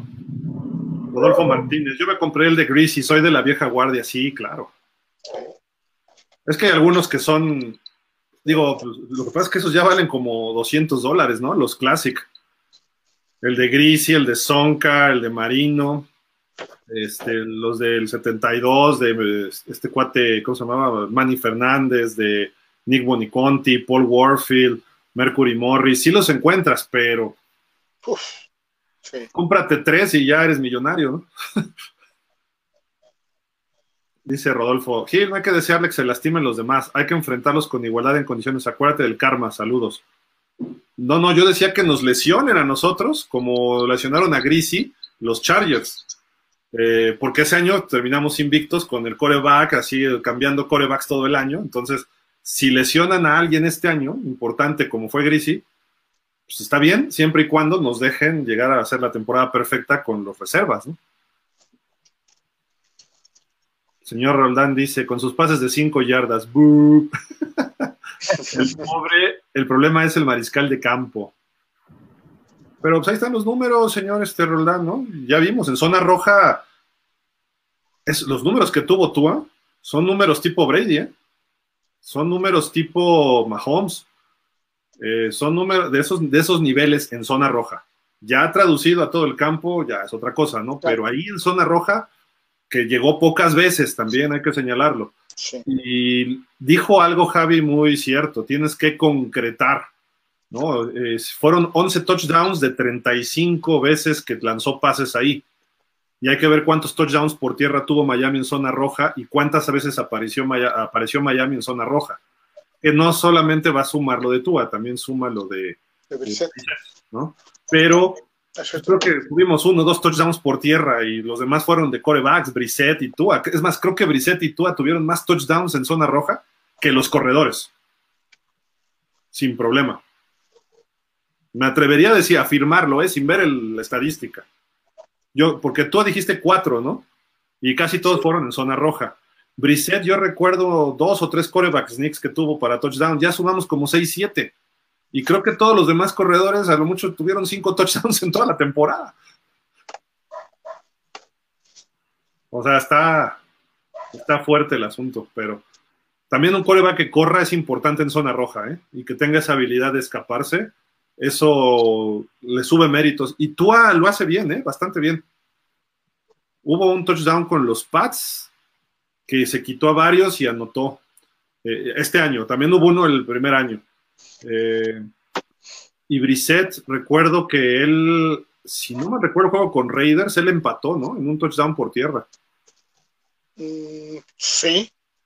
Sí, ¿verdad? Sí, sí, es cierto. Con, los Pats tuvo uno en cada juego, ¿no? Si no mal recuerdo. De Tua. sí, Foxborough entró. Sí, el de eh, Foxborough, yo decía, la semana uno él anotó corriendo. Sí. Y el año pasado tuvo uno también muy bueno contra los Pats, pero en Miami. O sea, no, no este, sino el 2020, ¿no? Entonces, eso también es un extra, ¿eh? Este, por ahí, señor Roldán, que, pues digo, Tua que lo haga en zona roja, qué bueno, que, que ahí lo haga bien, ¿no? Eh, es donde, no, no donde más importa, pero es muy importante. ¿no? Arrabal Chos, no, bueno, yo creo que sí es donde más importa, ¿no? Porque te da puntos a final de cuentas, como un coreback. Y pues ahí Marino lo hacía bien, los grandes lo hacen bien. Entonces, si tú lo hace bien ahí, a lo mejor puede avanzar uno por juego terrestre todo el campo. Y si ahí tú mantiene estos números y los duplica con mayores apariciones en zona roja, en lugar de 11 touchdowns, 22, aunque sean de una yarda, y en lugar de 28 completos, dijiste de 35, sumémoslo a 56 de 70, pues no está nada mal. Y sin intercepción, ¿no? Que en su primer año sí tuvo intercepciones en zona roja, ¿no? Sí. Sí, sí, sí. Con los Pats hubo una que yo recuerdo que, ay, no, esa me dolió que era touchdown. Arrabal nos dice, hola Dolphin, saludos, bonita noche. Estuviera padre que esta temporada usaran el uniforme retro para toda la temporada. Sí, caray. Sería genial. Fernando Cetina, saludos y salud Dolphins. Considero que a diferencia de temporadas pasadas, el equipo por fin tiene un equilibrio en cada área. Staff, coach, staff de coacheo, ofensiva, defensiva, equipos especiales. Y aunque por muchos el coreback aún no es garantía, merece el beneficio de la duda. Lo más alentador parece el promedio de edad entre novatos que presagia buen futuro y veteranos de calidad que transmitan sabiduría. Sí, Fer, creo que por ahí va. Creo que por ahí va este, este año y yo repito, este año es de playoff, aunque sea el primer año del staff y del coach. No eso no, yo no le quito, eh, o sea, Fer lo justifica un poco, ¿no? Pero yo no tanto. Yo sí creo que el equipo está, porque él va a llegar a reforzar lo que el año pasado estaba mal. En teoría esperemos que la defensiva no se caiga. Pero si la defensiva se mantiene más o menos lo que hizo la segunda mitad de la temporada y en momentos en la primera mitad, y con que la ofensiva mejore, no mucho, ¿eh? Tampoco, o sea, tantito ya se va a ver un balance un poquito, se va a empezar a balancear. Y ahí es donde creo que los Dolphins nos quedamos a un juego de playoff los últimos dos años, con esa mediocridad de ofensiva que teníamos y sin cocheo. Entonces este año, digo, Chan Gailey no era malo, pero eh, mediocridad en talento, porque ya ahorita ya llegó el talento y los novatos ya se hicieron veteranos, entonces eso va a ayudar. Y Tua ya tiene dos años este, recorridos y llegan jugadores importantes. Esa es la parte interesante, ¿no, Gil? Que el proceso se ha mantenido. O sea, hace dos años hablábamos de un equipo muy joven, ¿no? Que se había traído puro joven y no, no se tenía ese talento veterano para reforzar al equipo. Ya se dejó madurar a esos jóvenes, ahorita sí ya se trae ese talento veterano que va obviamente a reforzar al talento joven que todavía se tiene y se ha mantenido ese proceso de crecimiento a pesar de que se fue el coach, ¿no? Entonces eso creo que debe de dar dividendos en algún momento de esta temporada ya. Y bueno, siendo eh, realistas, pues la ofensiva tampoco, eh, o sea, es que la línea ofensiva ha sido ridícula estos últimos dos años, siendo realistas, ¿no? Entonces, no, mm, ese es el problema. Ni siquiera se ha podido ver realmente lo que pueda o no demostrar Tua, Gaskin, eh, ni siquiera hay tiempo para que le llegaran los pases a Gesicki o en su momento a Parker. Entonces, y Waddle el año pasado, ¿por qué brilló tanto Waddle? Porque Waddle se desmarcaba al primer corte y en trayectorias cortas, pero Waddle puede explotarse en mucho más, como Tyreek Hill. Entonces es importante darle tiempo a Tua y después ver si llega a los bombazos de 70 y si no necesariamente 70, uno de 15, 20 yardas se convierte en una jugada de 70. Eso es lo que vamos a ver este año, espero. Espero que ese sistema empiece a funcionar. Javier Escobedo, hola jóvenes, saludos. Ha sido llamado Austin Jackson la peor primera selección de Miami en muchos años. ¿Ya no levantará su juego? Javi. Estás muteado. La peor de toda la historia, bueno, de lo que yo he visto de Miami, para mí se llama Dion Jordan. Sí. Ahí en fuera, yo creo que todavía este Austin Jackson se salva por medio pie, media uña, para ser la peor. Ojalá y este año despunte. Oye, y no hay y también fue primer pick. Solo que lo que tú dices de Dion Jones fue un pick tercero. Es más, Miami avanzó por llevárselo. Y Austin Jackson, Miami cayó en el 18, 19, ¿no? Porque tú habías sido la quinta, el quinto pick.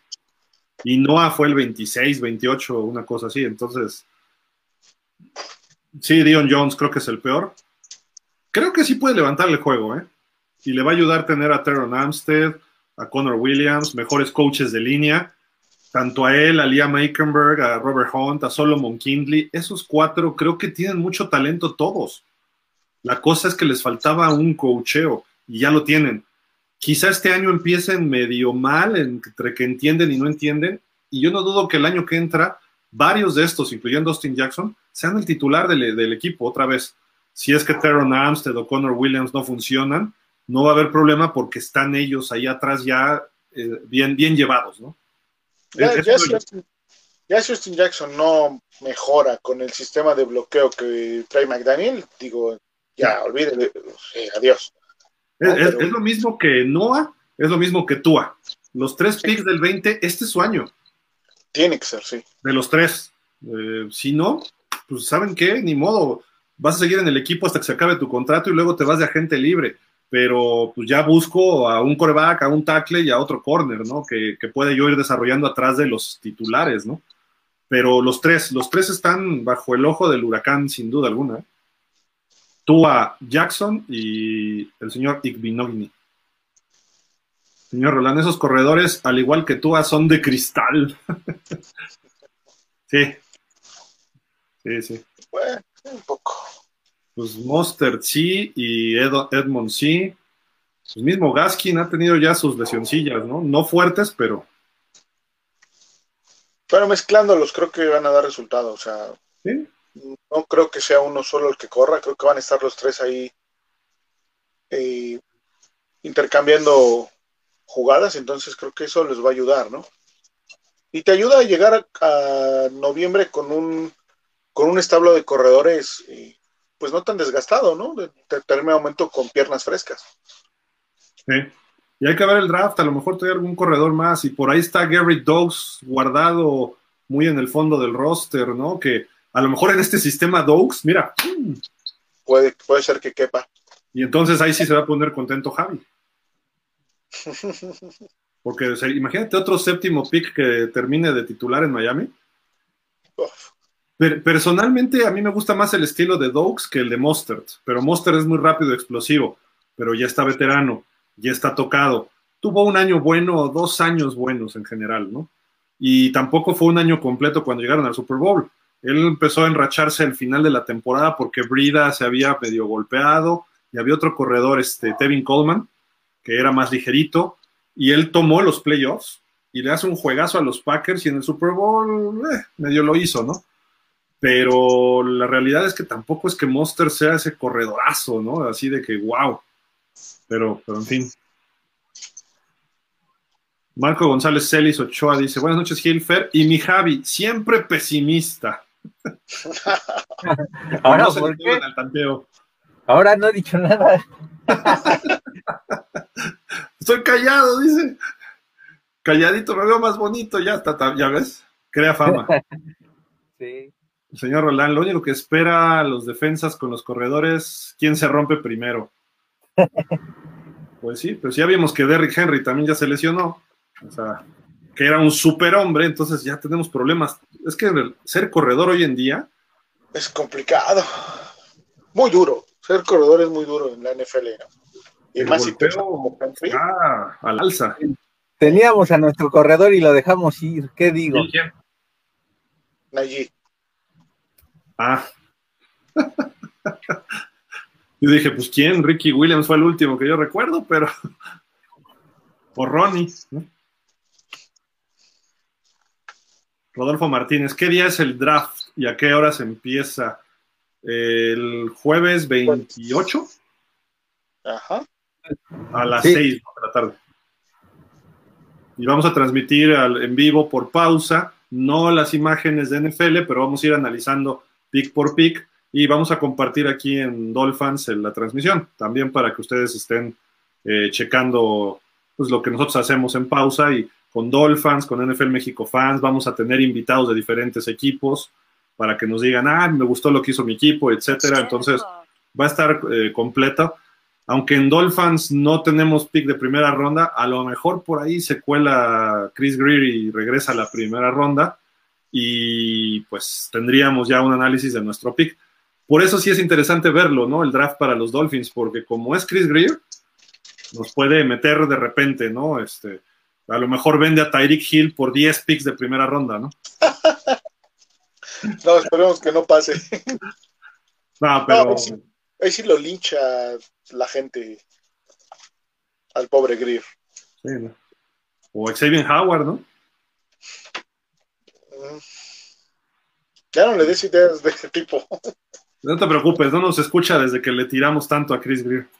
Que por cierto, hablabas hace rato del proceso. Tanto que hemos criticado a Chris Greer, pero su proceso va en camino bien. O sea, sigue sus pasos. Eso hay que admirárselo y reconocérselo. Él sigue, el año uno fue este, el año dos fue este, tres, cuatro, cinco, y su reconstrucción inició cuando llegó Brian Flores. Luego, es más, a lo mejor hasta su proceso de, desarrollo, a lo mejor incluía deshacerse de Flores, ¿no? En el tercer año, a lo mejor, no lo sé. Pero va bien en ese sentido por sus picks y lo que hizo este año de traer veteranos de calidad creo que yo lo hubiera hecho un año antes, pero él se tardó hasta su cuarto año, lo hizo bien y trae coaches ofensivos. Creo que puede ser un despegue importante para Miami y creo que se puede salvar su chamba, ¿eh? A pesar de las tonterías que ha hecho en el draft y algunos pleitos que ha habido con ciertos jugadores, se puede entender el proceso y a final de cuentas puede ser benéfico para Miami. Mi amigo Chris. Shane Vandala. Saludos, Dolphins, Javi Fergil. Saludos, Shane. ¿Cómo estás? Señor Roldán, esos pases de potencia de Tua se vale soñar. Solo recuerden que las defensas ya lo estudiaron de pies a cabeza. Pues sí. Sí, o sea, las defensas hacen lo que nosotros hicimos, obviamente más detallado, ¿no? ya vimos las tendencias de Tua, precisamente por eso es que decimos que debe de trabajar las zonas donde no ha trabajado tanto, ¿no? Y le debe de dar buenos resultados esa parte. Shane Vandala dice, seré el único que sintió emoción al ver que Byron Jones, que se encuentra con Checo Pérez. ok. Ah, bueno, pues sí, se ve, es interesante, ¿no? La interacción y cuando ves que se cruzan deportes y la Fórmula 1 con la NFL, dices, órale, está interesante, ¿no? Son, son las dos, eh, o cómo llamarlo, los dos deportes que más afición tienen en el mundo, que más tendencias generan, este, o sea, la Fórmula 1 ¿no? no, no, no. Oye, la Champions League o un mundial. Por encima de la Champions y por encima de, final de mundial han estado los eventos deportivos tanto Super Bowl y, eh, por ejemplo, la carrera con la que se cerró la temporada pasada de Fórmula 1 se los llevó de calle, ¿eh? o sea, la Fórmula 1 viene con todo, ahora que cambiaron con, Pero ese más, más americano. No, llega a esos niveles. Y te, y te voy a decir por qué. La NFL te dice de repente, el Super Bowl se vio en 180 países. ¡Ay, wow! El Mundial te dicen se vio en 150, la final del Mundial, ¿no? Ajá. Y, y, dices, wow, pues le ganó al Mundial, sí, pero de esos 180, ¿tú crees que se ve en Afganistán? Ya, ya, este año ya no, porque ya salieron las Fuerzas Armadas, pero ¿a dónde voy? O en Irak, o en países como Somalia, donde puede haber ciertas bases militares de Estados Unidos y consideran que se ve en un país porque se ve en la televisora de las Fuerzas Armadas. Así te van subiendo el Super Bowl los países. Si el rating en Estados Unidos es muy alto, en México es muy alto y en ciertos países en el mundo. Algunos en Europa, como bueno, Inglaterra, eh, Irlanda, Francia, Alemania, Finlandia, Suecia, esos países sí se ve. En Rusia se ve el fútbol americano, pero no lo pelan tanto. En Italia y España, España ha crecido mucho. En Argentina no pega todavía el fútbol en americano. En Brasil está jalando, está, se está moviendo. Japón jala bien, Corea. Pero si sumas todos esos este, seguidores del NFL en todo el mundo, pues son muy poquitos. Y la Champions League eh, lo vemos nosotros en México, que es un campeonato regional, así como vemos el Super Bowl. Y la Champions League, yo creo que los juegos importantes se ve en muchas partes del mundo. La final del Mundial es real. Hay más países afiliados a la FIFA que a la ONU. Y, los ve, y ellos sí ven a la final del Mundial aunque no llegue su equipo y están siguiendo a su equipo. En, en un evento de un solo día, el Super Bowl en Estados Unidos rebasa todos los demás deportes pero fuera de Estados Unidos es la final del Mundial. Y, o una clausura, una inauguración de Juegos Olímpicos, el rating. Eso es, eso es la realidad. lo que pasa es que estamos agringados en el, en el sentido de que nos pinta algo la NFL y entonces, wow, la NFL México dijo el año pasado 58 millones de fans en México. ¿A poco son más de los que votaron por la revocación de mandato, que fueron, ¿qué? 15 millones o más de los que votaron por el presidente hace tres años, que fueron 30. O sea, no, no, eso no, no, ese número no es real, no es algo real, real, real. Somos 130 millones de mexicanos, resulta que casi la mitad son fans de la NFL. Discúlpame, tenemos 40, 50 millones en pobreza extrema que no tienen ni idea que, quién es Peyton Manning. O sea, hay que ser realistas. Ahora, descuéntale a los que no les interesa el fútbol americano, a los que ven el fútbol, y se va reduciendo. Lo que decían antes era más lógico, 24, 25 millones de fans, sí, y 8 de hueso colorado, donde estamos todos nosotros. Ahí sí, 8 millones suena, suena lógico, quizá ya subió a 10. el 10% de la población seguimos la NFL como locos. Sí, es, esa es la realidad. Si hubiera 58 millones de fans, les garantizo que no tendríamos aquí ahorita conectados, eh, bueno, no sé, tendríamos 20 mil por lo menos eh, personas conectadas ahorita de los Dolphins, porque los Dolphins es eh, uno, un top 10 de los equipos de seguidores en México y tendríamos en pausa 180 mil cada programa y todas las demás páginas que hacen de NFL, o sea, los números no son reales. no sé de dónde lo sacaron o con base en qué, pero porque alguien ahí en Iztapalapa traía una playera de los Dolphins porque le gustó el color. y pirata, entonces, ah, acá hay otro fan, ¿no? O sea, ese cuate se la puso por el color porque le gustó el delfino, se lo regaló el primo. En realidad así es.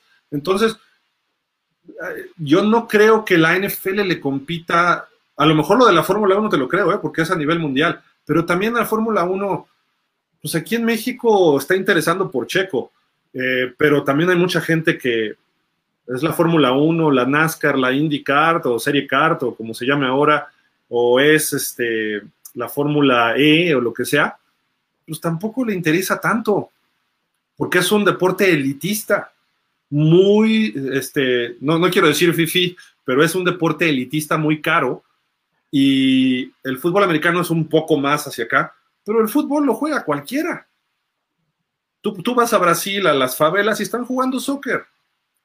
Vas a Nigeria o vas a Somalia o vas a Liberia o vas a Sudáfrica y hay fútbol soccer. El fútbol americano se supone que ya hay federaciones en los, todos los continentes, pero hay uno solo en África, que es Nigeria, y tenemos 50, 60 federaciones afiliadas a la Federación Internacional de Fútbol Americano. Entonces, por ahí va, la Fórmula 1 es europea, 100%, y ya se agrega Japón, se agrega Australia, se los países desarrollados. Entonces, yo tengo mis dudas. Yo sí creo que el fútbol soccer rebase por mucho a estos deportes, ¿eh? la verdad, a nivel mundial. A lo mejor en un rating, en un momento determinado, en, vamos a poner en Francia, de la Fórmula 1, se va para arriba, por encima de una, a lo mejor hasta cuando juega el Paris Saint Germain, ¿no?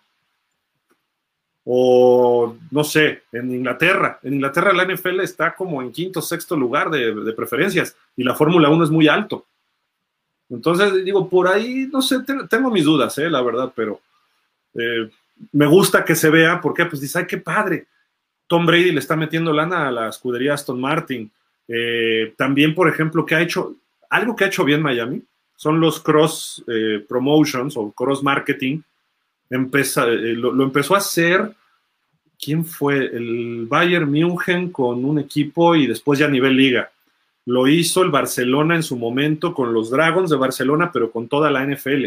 Tenían así promociones cruzadas, eh, que nunca se cuajaron en negocio como tal. Pero ahorita, por ejemplo, hace una semana también hubo jugadores del Manchester United ahí en las instalaciones de los Dolphins, que enseñaron su jersey con su nombre.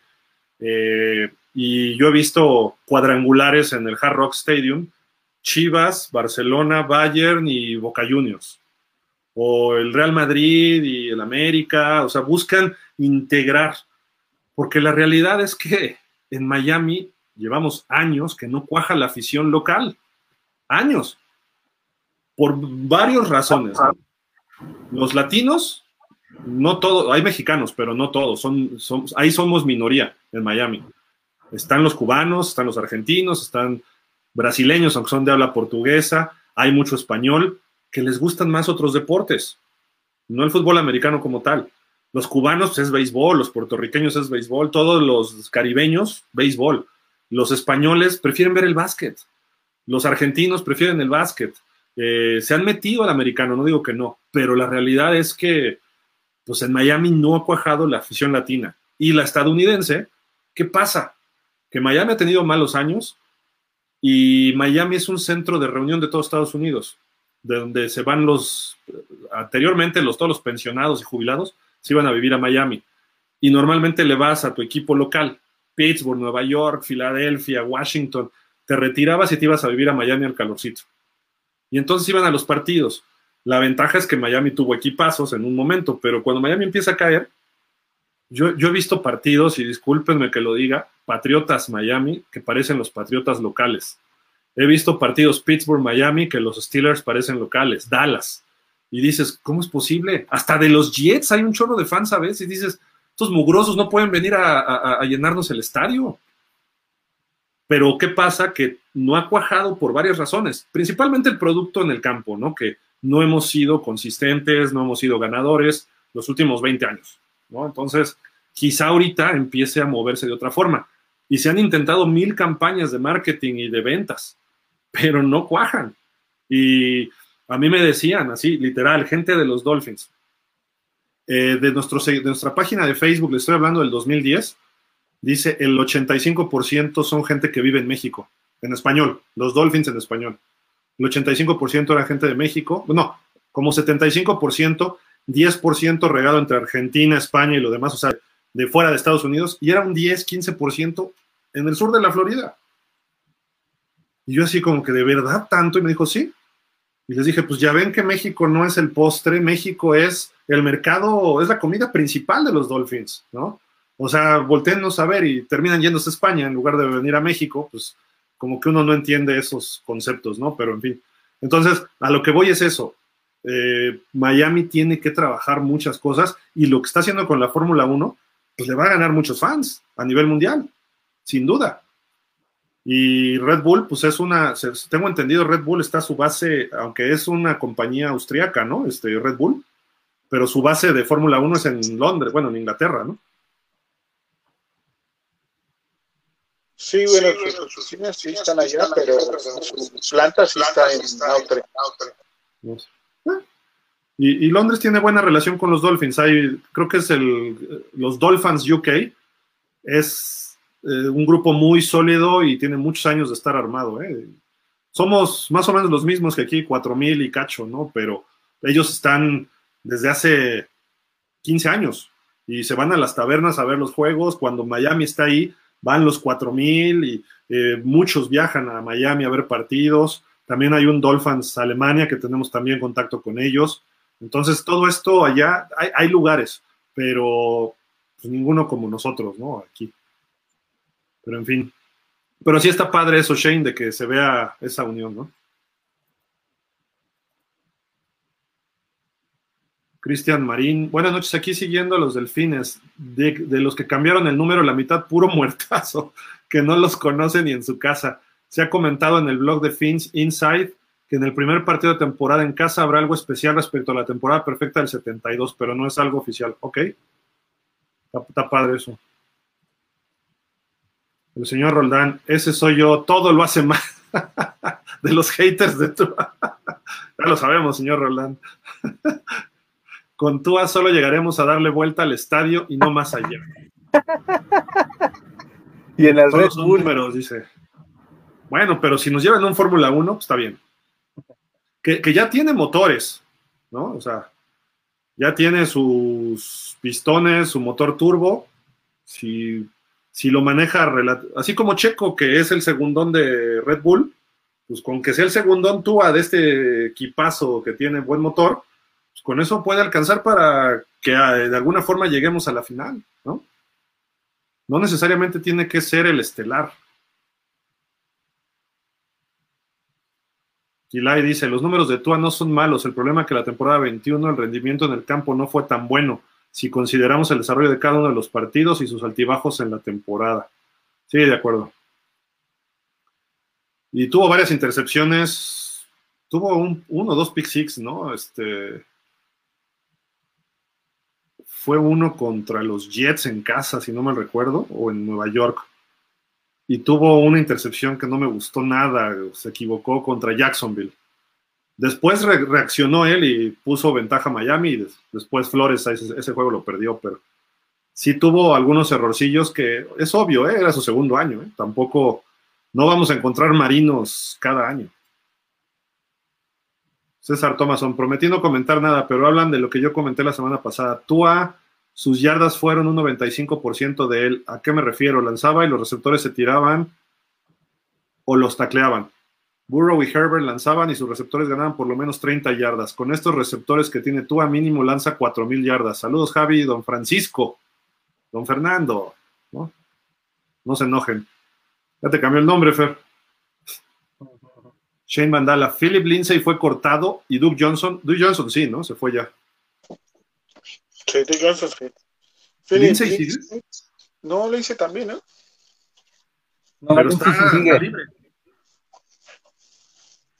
Yo no he escuchado que haya firmado con algún equipo. Duke Johnson, sí, no me acuerdo si Gigantes o Búfalo o algún equipo por allá, ¿no? Búfalo, ¿no? Creo que fue Búfalo. La Búfalo. Alex César. Buenas noches, me gustaría un programa especial de Edad Marino, por mucho el mejor coreback. Está, bien, o sea, puede ser, ¿no? Y ahora que pasa el draft, podríamos tocar temas un poco más históricos y cosas así, ¿no? También está, está padre. César Thomason, Gildardo, no le quis, no es lo que quise decir hace un rato, pero como capotes, resulta que los jaguares ya son muy buenos, no seas así, sé honesto, resulta que en dos años llegan al Super Bowl. Ah, de pausa, ya, ya te entendí. Oye, tienen ya coreback franquicia. Joe Burrow llegó hace hace dos años a los Bengals y ya estaban en el Super Bowl. Si las cosas se dan, pueden llegar al Super Bowl. Hoy en día tú tienes un coreback franquicia y llegas a donde quieras. Y depende también del material que reclutes. Tienen el primer pick este año y tienen obviamente el pick 33. Van a escoger dos jugadores estelares en este draft y les falta algo de defensiva, les faltan a lo mejor receptores, pueden escoger, hay una gran variedad, pueden cambiar ese pick del primer global por varios picks de primera ronda. O sea, los jaguares se van a armar y tienen ya cocheo. A, mí sí me preocupa los jaguares, porque los jaguares van a crecer lo que Miami ha tardado cuatro años, los jaguares pueden crecer en uno o dos años, así, ¡fum! como los Bengals, porque tienen el coreback eh, con capacidad. Y yo lo dije en pausa, de los corebacks de dos o tres años en la NFL, Trevor Lawrence es el que más talento tiene. Se le veía desde el freshman, desde su primer año en Clemson. Y después yo pondría a Herbert y a, Burrow. Y Tua lo pondría en un cuarto quinto lugar. Quizá por ahí también entra Zach Wilson. Eh, pero esos tres, esos tres corebacks, Herbert, Burrow y obviamente Lawrence, con ellos haces lo que quieras. Y por eso un coach inteligente como Doug Peterson puede explotar así rápido ese equipo. ¿eh? Entonces, en dos años pueden estar peleando el Super Bowl. Es más, es más, este año pudieran estar en playoff los Jaguares. ¿eh? Paco Quiroz, saludos desde Hungría. Órale, hasta Hungría, Paco, saludos. Qué buena onda que nos ves por allá. Rodolfo Martínez dice, esa protección de Tua la, la mandó de incógnito Javi le tira en público, pero en el fondo lo quiere. Pues, no, es que lo odie, ¿no, Javi? O sea, pues es nuestro coreback y lo quiere, pero pues quiere que, no sé, yo entiendo que quieres que ya demuestre, ¿no? Pues sí, sí, porque si no Miami pues no puede desperdiciar otro año más y esa defensa va a perder talento y entonces ya ya este vas a empezar a sufrir las consecuencias del tope salarial si Miami a partir, si este año, en el peor de los casos, Tua no despega, pues tienes que, este, tienes que pensar ya en un coreback veterano el próximo año o a lo mejor otra vez ir al draft. Sí, de acuerdo. De acuerdo, hay bastantes cuestiones que empezar a pensarle. La, la ventaja es que si en este año Tua no da el brinco, pues tienes opciones de aquí a futuro, ¿no? Para ver qué rollo. El problema es que ya no tienes un veterano disponible, ¿no? De los buenos. Te va a quedar Baker Mayfield, te va a quedar Jimmy Garoppolo, pues no, ¿verdad? Salvo que alguno no funcione en otro equipo, ¿no? Ya no está Deshaun Watson libre, ya no está Russell Wilson libre, eh, Aaron Rodgers está amarrado con los Packers, Tom Brady, pues en teoría se va a retirar y quién sabe cómo Tom Brady vaya en descenso ya estos próximos años. Entonces hay, varias cuestiones, ¿no? Pero bueno. Shane Bandala dice, por cierto, soy nuevo por aquí, se nota buena vibra, saludos de Jalapa. Shane, gracias, igualmente, buena vibra. Sócrates Monroy, ¿cómo ven los equipos especiales? Saludos a todos. Firmamos un pateador, ¿no? Este, ¿Cómo se llama? Morsted, ¿no? Sí, Morsted fue el que llegó. Nos va a hacer falta Hollins ahí en equipos especiales, creo yo. Sí. Yo digo que ahorita están de 7 por la mala temporada que tuvo Jason Sanders. Pero si Jason Sanders recupera su, su nivel, los equipos especiales pueden estar entre el 9 o 10 de calificación esta temporada. Y Morsted es bueno, veterano, pero es bueno. Sí. Y regresadores de patadas, pues Waddle, a Eric Binogini, porque tampoco ha destacado ahí. ¿Quién más pudiera rezar patadas? A lo mejor Tyreek Hill, no. Tyreek Hill, pero no creo por, por lo que le dieron, no creo. Pero era, era, era una de sus peticiones, ¿no? O estaba disgusto en Kansas precisamente por eso, porque no lo dejaban regresar patadas. Yo, yo le vi regresar algunas de despeje en Kansas, pero hace dos, tres años, ¿eh? no reciente, pero. Sí, no, ya no, ya no lo dejaban y creo que se acaba de aplicar la misma. No creo que se arriesguen a, a que sí es un arma muy poderosa, pero también el riesgo de que lo reciben es muy alto, ¿no? ¿Dónde estás, manos de piedra? En todo caso, ¿quién, ¿quiénes no puede entrar ahí? Ya en una de esas. Pues sí, o Preston Williams. No, pero es que Williams se va a romper. O Javon Holland, que también se decía que Holland regresó, bueno para... Sí, Holland regresó unas. Y Waddle, ¿no? Waddle. Pero también creo que a Waddle, a lo mejor a Cedric Wilson lo aplican, pero hay que tener cuidado, ¿no? Si pones a tus receptores titulares. Sí, corre riesgo, corre riesgo. Por eso decía que Hollins y Hollins nos va a hacer falta, pero yo lo veía del lado defensivo, ¿no? Porque llegaba muy rápido a cubrir las patadas. De, de, hecho, si le hubieran dado las dos jugadas que él hizo defensivas, hubiéramos ganado a Jacksonville y a los Falcons y hubiéramos estado en playoff. César Thomason, Gildardo Javi y Don Francisco. ¿Quién es Don Francisco? Aquí no está, hombre. Ven otros juegos. Fer, ¿qué onda contigo? ¿Ya cambiaste tu opinión de Tua? No, ¿por qué? Sigo pensando lo mismo. Sigo creyendo que es un coreback que tiene las capacidades, que tiene las cualidades, que está en el proceso, que creo que lo va a hacer muy bien este año. No, yo sigo creyendo que Tua la va a hacer. Sí, de acuerdo. Y pues sí, sí vemos otros juegos, más allá de los Dolphins, vemos, mira, no te digo que los 256 más 17, más 16, 260 y 72, pues no, no, no veo los 272, pero veo highlights de los 272 y veo los 17 de los Dolphins y veo historia y todo, entonces pues sí, sí veo otros juegos también, este, creo que también Fer y también Javi, ¿no? Más o menos. David Cruz de la Garza, necesitamos un centro. Creo que sí.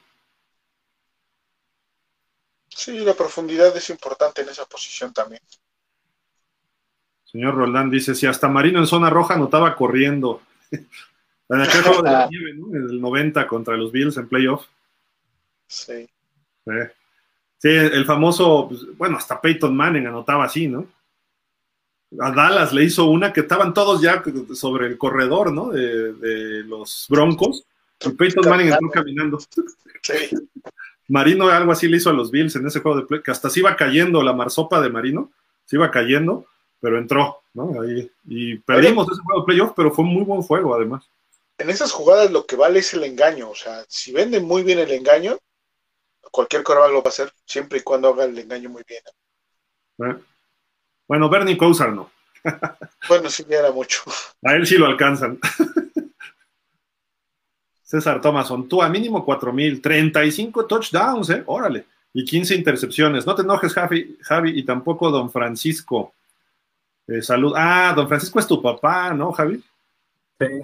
Es lo que entiendo que por ahí va. Sí, pero el, el día que tú lance tres pases de anotación consecutivos está cañón. No, yo no veo que tú a esta temporada tenga más de tres juegos con tres pases de anotación. A lo mejor uno o dos, pero yo creo que puede ser el promedio de pases de, de touchdown por tu, de Tua por partido. Para que tenga 35. Bueno, si lanza dos, llega a 34, ¿no? Posiblemente de dos, te diré 34, y eso quién sabe, porque pues no. ¿Cuántos partidos habrá tenido de.? A lo mejor aquí César tiene algo de razón. ¿Por qué? Porque no necesariamente el pase de touchdown tiene que ser largo. O sea, en zona roja, que es donde está floreciendo, si puede duplicar sus números, ya serían 22 pases de touchdown en zona roja. Sí. Y si por ahí tiene pases de 7, 8 yardas que se escape de Hill o de 15 y se escape Waddle, súmale otros 10 y estás hablando de 32.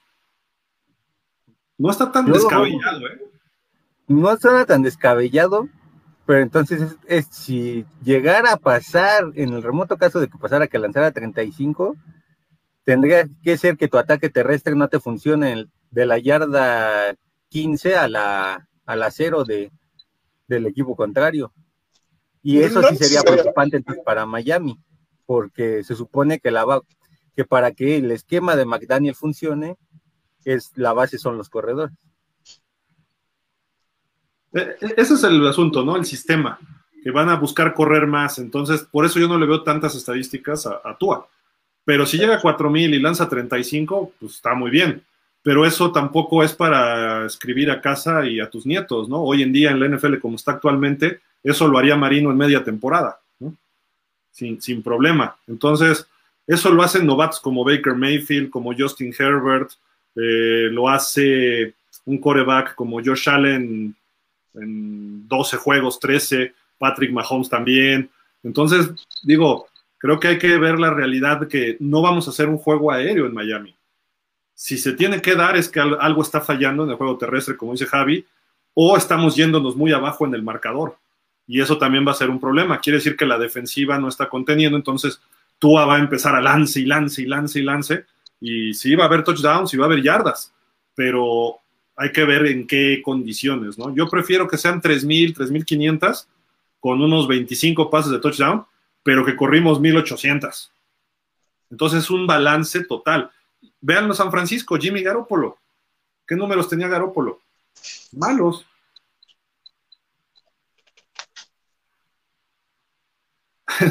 Ve lo que pone David Cruz de la Garza. La primera peor selección ha sido Noah Binogini. pues sí, puede ir hacia allá, ¿eh? O sea, si este año no levanta, de equipos especiales no sale, no sale de ahí, dice. Sócrates Monroy, Austin Jackson empezó bien, no espectacular, pero lo hacía bien, quién sabe qué le pasó. Sí, de acuerdo. Su primer año fue mejorando, ¿eh? El año pasado vino para abajo, pero le cambiaron coach de línea. A lo mejor es coacheo lo de Austin Jackson. Eso me da esperanza que este año otra vez repunte. César Thomason dice, ¿cómo ven dar una primera y segunda del 23 para conseguir una primera de este draft y poder tomar algo bueno en los primeros 15? Pues puede ser, porque hay dos y dos, ¿no? Sí, hay dos primeras y dos segundas. Puede ser. Pero ¿sabes qué? Yo creo que eso se daría el, día del draft, no, no antes, ¿no? Ya viendo cómo va moviéndose el tablero y viendo qué hay todavía de jugadores, probablemente quisiera brincar ahí Miami, ¿no? Pero si se van los jugadores que de inicio McDaniel y Grier han escogido como sus opciones, no le veo tanto caso, ¿no? Y, y creo que hay tres equipos candidatos para hacer trade. Uno yo lo descartaré. Bueno, quién sabe, se puede dar. Es divisional, son los Jets, porque tienen dos o tres picks de primera ronda. El otro son los Gigantes. Y el otro es Filadelfia, aunque creo que Filadelfia ya se salió en una primera ronda con Nuevo Orleans. Entonces, Filadelfia va a querer dos jugadores de primera ronda. Entonces, se está apretando y complicando un poco, pero digo, yo soy los gigantes, tienes una quinta y una séptima, una octava. Tienes dos jugadores top ten. Yo no soltaba eso, ¿eh? Sí, no, no, no. Y más que estás también en un proceso de reconstrucción. Puedes escoger el mejor liniero defensivo, o el mejor linebacker, y puedes escoger a un receptorazo, puedes escoger a, a un corredor, o puedes echarte para atrás en la segunda y ganar otras dos primeros picks, que Miami no puede ofrecer eso ahorita, es algo del año que entra. Y también por eso digo que puede ser, si no tienes a todos los jugadores que tú querías, como estos equipos, a lo mejor dices, bueno, pues cambio una para el año que entra y a ver qué, recibo el año que entra, ¿no? Pero esos equipos, como están en reconstrucción, quieren cubrir todos sus picks, ¿no? Shane Bandala. Yo admiro mucho todo lo que tiene que ver con la defensiva. ¿Creen que este año siga siendo buena la nuestra? Sí, el hecho de que estén todos los jugadores que, o bueno, la gran mayoría que estuvo el año pasado, eh, le, va a dar esa continuidad al equipo. Ya se conocen, creo que se llevan bastante bien todos. Estaban muy contentos de que regresaban prácticamente todos. Entonces, creo que eso va a ayudar, ¿no? Aparte se queda el coordinador defensivo también. Es el asterisco nada más dentro de toda esa ecuación a la mejor. Ver si en realidad él es quien montaba las defensivas. Y de ser así, creo que no debe haber ningún problema para que la defensa esté top 10 no, no lo era, ¿eh? O sea, no era top 10 el año pasado no, incluso. No, no, no. O sea, que brinque, ¿no? Digo, también debe de, haber un, progreso en, la defensiva, no se puede estancar ahí. Por, cierto, lo que ya se ha hablado, ¿no? De que Christian Wilkins está avanzando en sus negociaciones, ¿no? De extensión de contrato con los Dolphins, lo cual me parece bien, pero yo ya, y sé que Wilkins tiene buenos números como tackle defensivo, pero lo quiero ver más líder, lo quiero ver más dominante en la línea de golpeo, ¿no? No te pido Aaron Donald, pero sí te pido un, este, ¿cómo se llama este cuate? Justin Simmons, ¿no? De los, de los Titans, que de repente de un partido de tres sacks hasta provoca fumbles, intercepciones y dices, eso no lo he visto a Wilkins todavía. Tiene que dar ese brinco él, tiene que mejorar Baker, tiene que mejorar Holland, este, Racon Davis, Jalen Phillips. Phillips. Entonces todos ellos tienen que mejorar y creo que eso va a hacer que la defensiva, si se logra, eh, se meta dentro de las 10 mejores defensivas, ¿no? Jorge Fergadí, saludos. El año pasado ganábamos y estuvimos a nada de playoff, a pesar de la línea ofensiva, los coordinadores y no tener carrera. En teoría, este año se mejorará en se mejora en todo. Los corredores al parecer van a tener para cuando se lesionen, sí, de acuerdo. Insisto, en papel se ve una ofensiva con muchas opciones. Sí. Sí, sí, Jorge, totalmente. Por eso yo ya los pongo en playoff. Ese es el paso. Ya si quedaste con 11 ganados y hubo 7 equipos que quedaron mejor que tú, bueno, pues eso ya es mala suerte, ¿no? Pero Miami yo le veo 11 ganados por lo menos, aunque venga el calendario como venga, ¿eh? O sea, creo que se le puede pegar una sorpresita a Buffalo, debes ganarle los dos a los Pats, a los Jets, y eso ya te pone 5. Ponle tú que no le ganes los dos a los Bills, te quedas en 4. Pittsburgh ahorita, este año yo no lo veo mejor que Miami. Eh, Green Bay, bueno, Green Bay vamos a ver, pero también Green Bay perdió mucha fuerza. Eh, vamos contra Cleveland, que creo que puede ser peligroso. Eh, Houston, pues le debemos ganar. Entonces, en teoría, 11 partidos son muy ganables. Y eso te pone en playoff por matemáticas, no necesariamente por temporada. Y como está la americana este año, quien gane con 10, 11 a lo mejor es suficiente para ir a playoff, pero igual si todos empiezan a elevar su nivel, a lo mejor no te alcanza. O sea, hay que ver cómo se va dando, es a lo que me refiero, ¿no? Luz Elena dice, este es nuestro año, ganamos al menos uno de playoffs, seguro le ganamos al menos uno a los odiosos Bills. Tú demostrarás ser el coreback del equipo y nuestra ofensiva será épica. Con que la defensiva se mantenga, levantaremos el trofeo. ¡Wow! No, ya, Luz Elena, espérate, espérate. Estás muteado, pero. No, decía que calma, calma, porque Sí, el trofeo todavía lejos. Ya, levantar el trofeo, digo, no veo por qué no, pero, pero no es lo ideal de estar diciendo ahorita. Bueno, yo lo veo así, porque pues, falta mucho por ver que se desarrolle, ¿no? Y en playoff, ¿cómo se enrachó en playoff Cincinnati? No convencía los partidos, pero ganaba. Entonces, ¿tenemos mejor defensiva que Cincinnati? Sí pero ellos tenían una explosividad que de repente no se ha visto en Miami hasta hoy. Vamos a ver si con Tyreek Hill, Waddle y Wilson junto con Tua se puede dar, y si eso ocurre en playoff, pues ahí nos enrachamos. El chiste es meterse ya adentro, pueden ocurrir mil cosas, ¿no? Yo no sé si fue Greer o Tua o Ross, pero quien haya sido, agradezco que se fuera Flores porque ahora viene lo bueno. Bueno, y hace, hace unos meses eh, lo veíamos pues mal, ¿no? El que se ha ido el coach Flores, o sea, tampoco podemos dar esas bandadas de que no, qué bueno que se fue, porque realmente lo venía haciendo de buena manera. O sea, creo que también el ambiente que se formó en torno al coach eh, no fue el ideal y creo que no hay que cargarle tampoco la mano a él, ¿no? A mí sí me gustaba cómo coachaba algunas cosas, otras no, y lo critiqué mucho. Eh, pero y ahí voy y todavía no llega la temporada y todavía no tengo elementos para evaluarlo, pero eh, Mike McDaniel no es gente de fútbol, es un analytics. Eso me preocupa y bastante. Eh, los analytics no ganan partidos. Los analytics, ya vimos a los Chargers que se quedaron fuera por analytics. Eh, y a veces, eh, y lo que vi de los Dolphins, necesitas a veces que alguien llegue y te gritonee como lo hacía Flores, más al estilo antiguo. Incluso Tua, Brissett o la defensiva. Eh, y Flores era un coach de la vieja guardia, de ah, esto se hace así. El problema de él fue que no supo cómo manejar la ofensiva, y no me refiero a él personalmente, sino poner los coordinadores adecuados.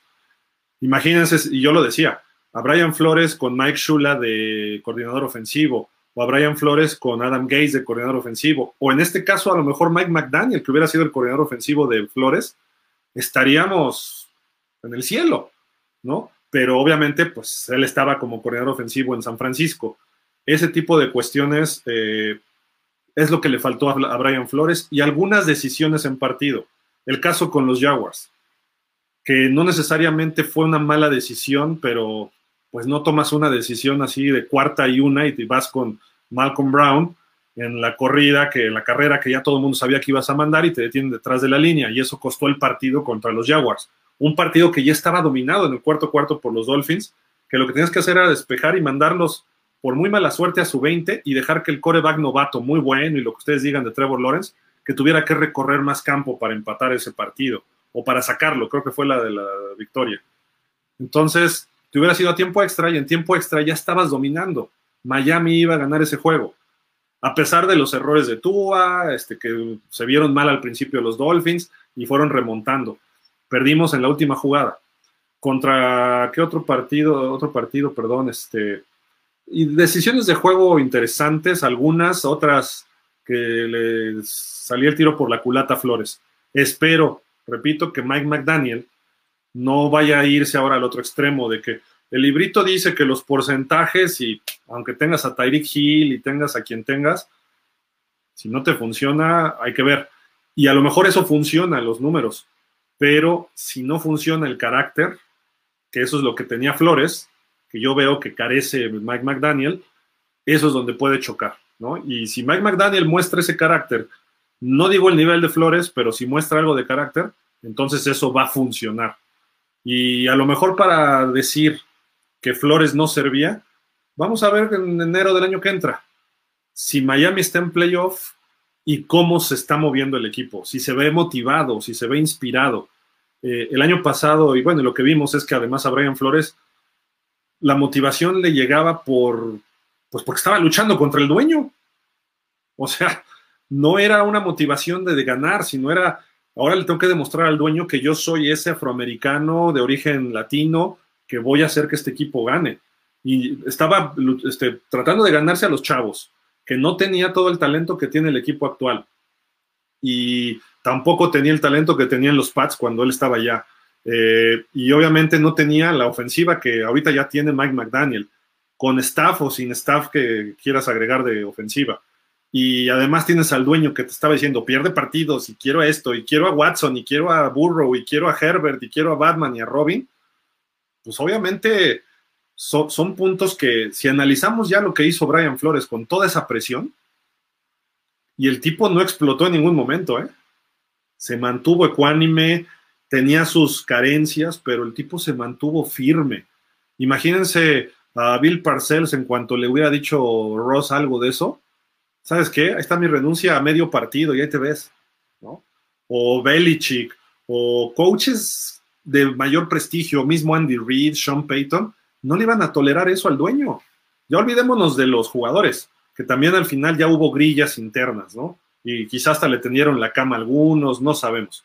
Pero eh, la cuestión es esa. Brian Flores, ya analizando sus tres años, dices, entiendo muchas cosas de lo que ocurría incluso cuando se metió a pelear contra los jugadores de Cincinnati, que yo lo critiqué en su momento, dices, ah, pues ya entiendo toda la presión que traía, que no se dio cuenta que él es el coach, ¿no?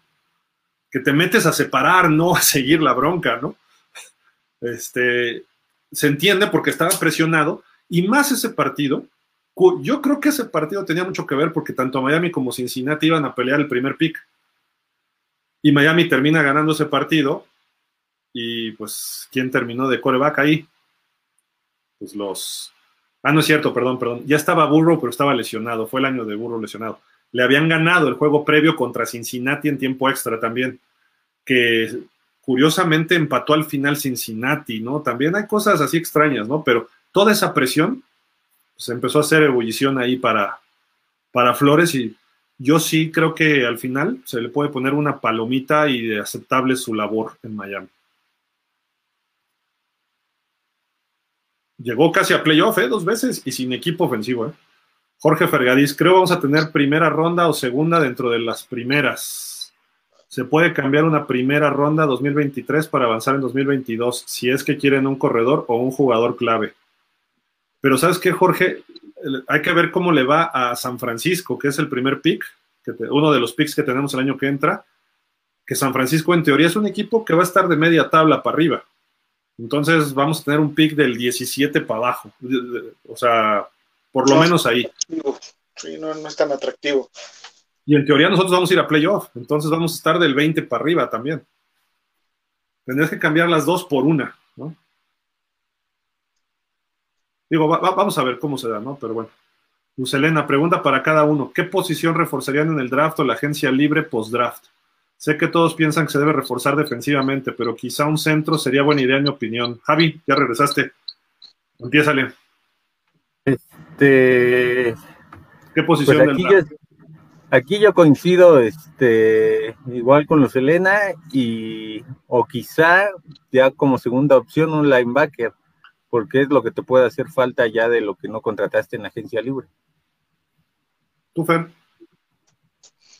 Yo sí creo que el linebacker también, de primera, y en segunda, este eh, centro. Yo en el draft, no por tirarle mal la onda a Tua, pero iría por un coreback.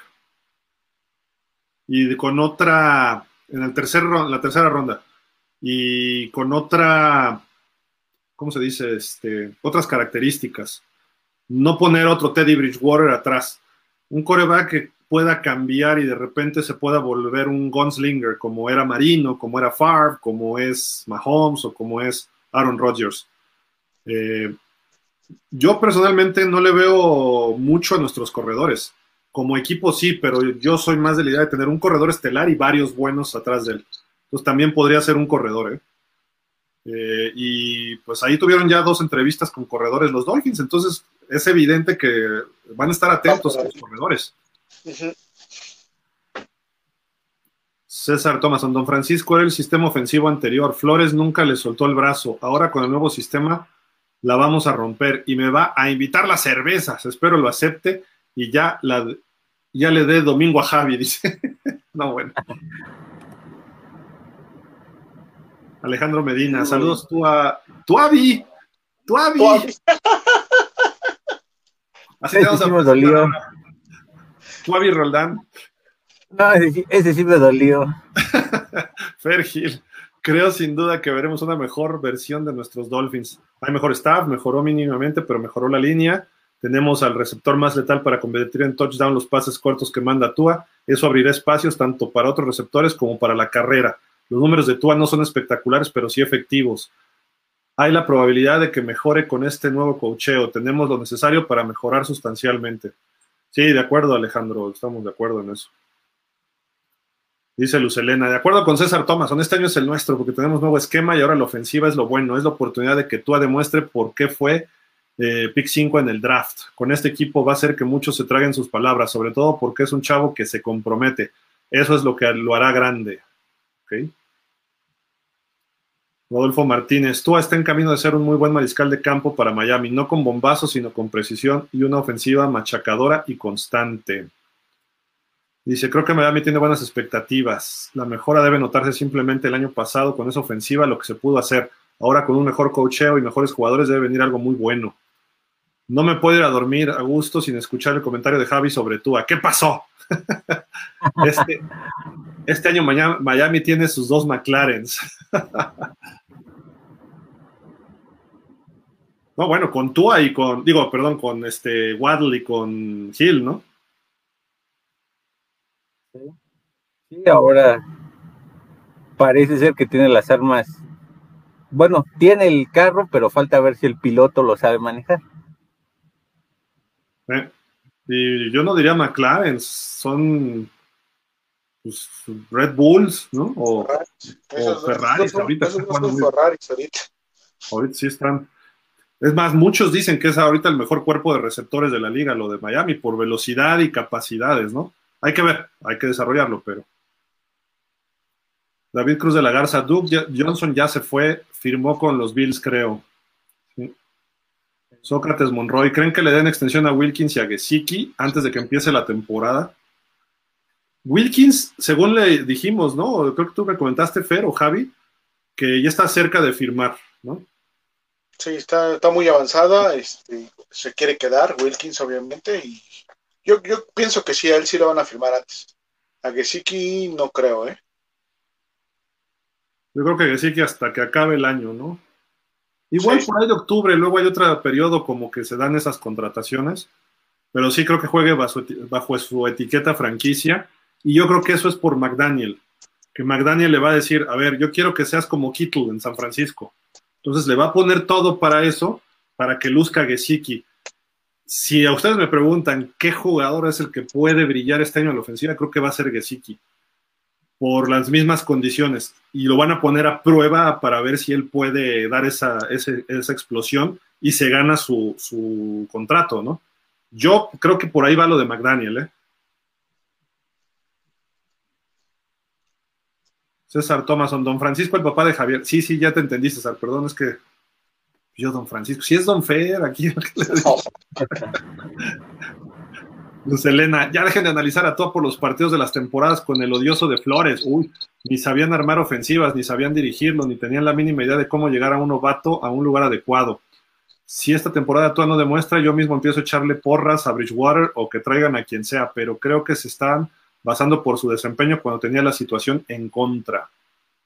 Mm, destacamos, bueno, personalmente destaco el que aunque tenía la situación en contra, logró cosas positivas, ¿no? Entonces no, es como que analizarlo negativamente. Estamos tratando, bueno, yo estoy tratando de destacar las cosas positivas que, logró la temporada pasada, a pesar de todo lo que ya comentamos. Sí, y, dijimos, ¿no? Y lo hemos dicho siempre, no fue justo el trato a Tua.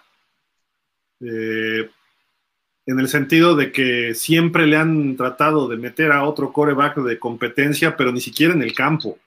Si, si vas a hacerlo, Simple y sencillamente, voy y le digo a, te traes a Baker Mayfield y órale a ver quién se gana el puesto titular, si vas a actuar de esa forma, pero no ando diciendo, ay, quiero ver a Watson, ay, debemos seleccionar a Herbert o a Burrow, o sea, siempre lo han, por ahí hay una frase muy, muy, muy buena que debería aplicar tú. Si tienes duda acerca de mí, lo dicen de las parejas y estás comparándome con alguien más, escoge a la otra persona, no me escojas a mí. Y creo que eso le ha pasado en Miami. Hay dudas siempre de Tua y por eso no ha funcionado lo que se espera. Mike McDaniel, no sé si esté convencido de Tua, pero Mike McDaniel lo primero que dijo, yo sé cómo ganar con Tua. Su frase dice que no está convencido de Tua. Sé cómo ganar con Tua. Casi, casi está diciendo a pesar de Tua. Ese es el problema de Mike McDaniel no está siendo honesto, sinceramente. Sé cómo ganar con este cuate que tienen, que le falta talento, que no sabe hacer esto, ta, ta, ta, o lo que él vea. Entonces, ya cuando dices eso, estás implicando de que el cuate no es ganador, de que el cuate por sí solo no puede hacerla. Eso es lo que la realidad de Mike McDaniel lo dijo cuando lo contrataron, por eso lo contrataron. Fue diplomático y dijo lo que quería escuchar Greer y lo que Greer le convenció a Ross, porque Ross quería a Watson y Ross quería a Burrow el que quería Herbert era Flores. Entonces, a final de cuentas, el único que quiere a Tua es Greer y él le supo llegar a Greer. ¿Por qué? Porque sus papás eran amigos de Greer y de McDaniel. Y entonces él sabe lo que quería Greer y le dijo lo que quería oír. No se lo dijo Kellen Moore, ni se lo dijo Brian Dable en su primera entrevista, ni ningún otro coach. Y sabía, lo dijimos, el coach que vaya a llegar a Miami, el paquete es Tua, no hay de otra. No iban a contratar a alguien que dijera, no quiero a Tua. ¿Por qué? Porque no querían pasar por lo mismo de Brian Flores. Ya si Tua no funciona con Mike McDaniel, McDaniel le va a decir a Greer, ¿sabes qué? No funciona en mi sistema. Le, dimos todas las armas y ve, no funcionó. O si funcionó, entonces nos lo quedamos. Y entonces ahí es donde tiene que ser flexible McDaniel. Pero de entrada, McDaniel no cree en Tua. Y eso, por favor, analicen el mensaje que dijo. O sea, yo puedo hacer ganar este equipo con Tua ¿Qué está diciendo? Yo soy el genio, tú no tiene talento. Ese es el mensaje de Mike McDaniel y es lo que no me gusta de él.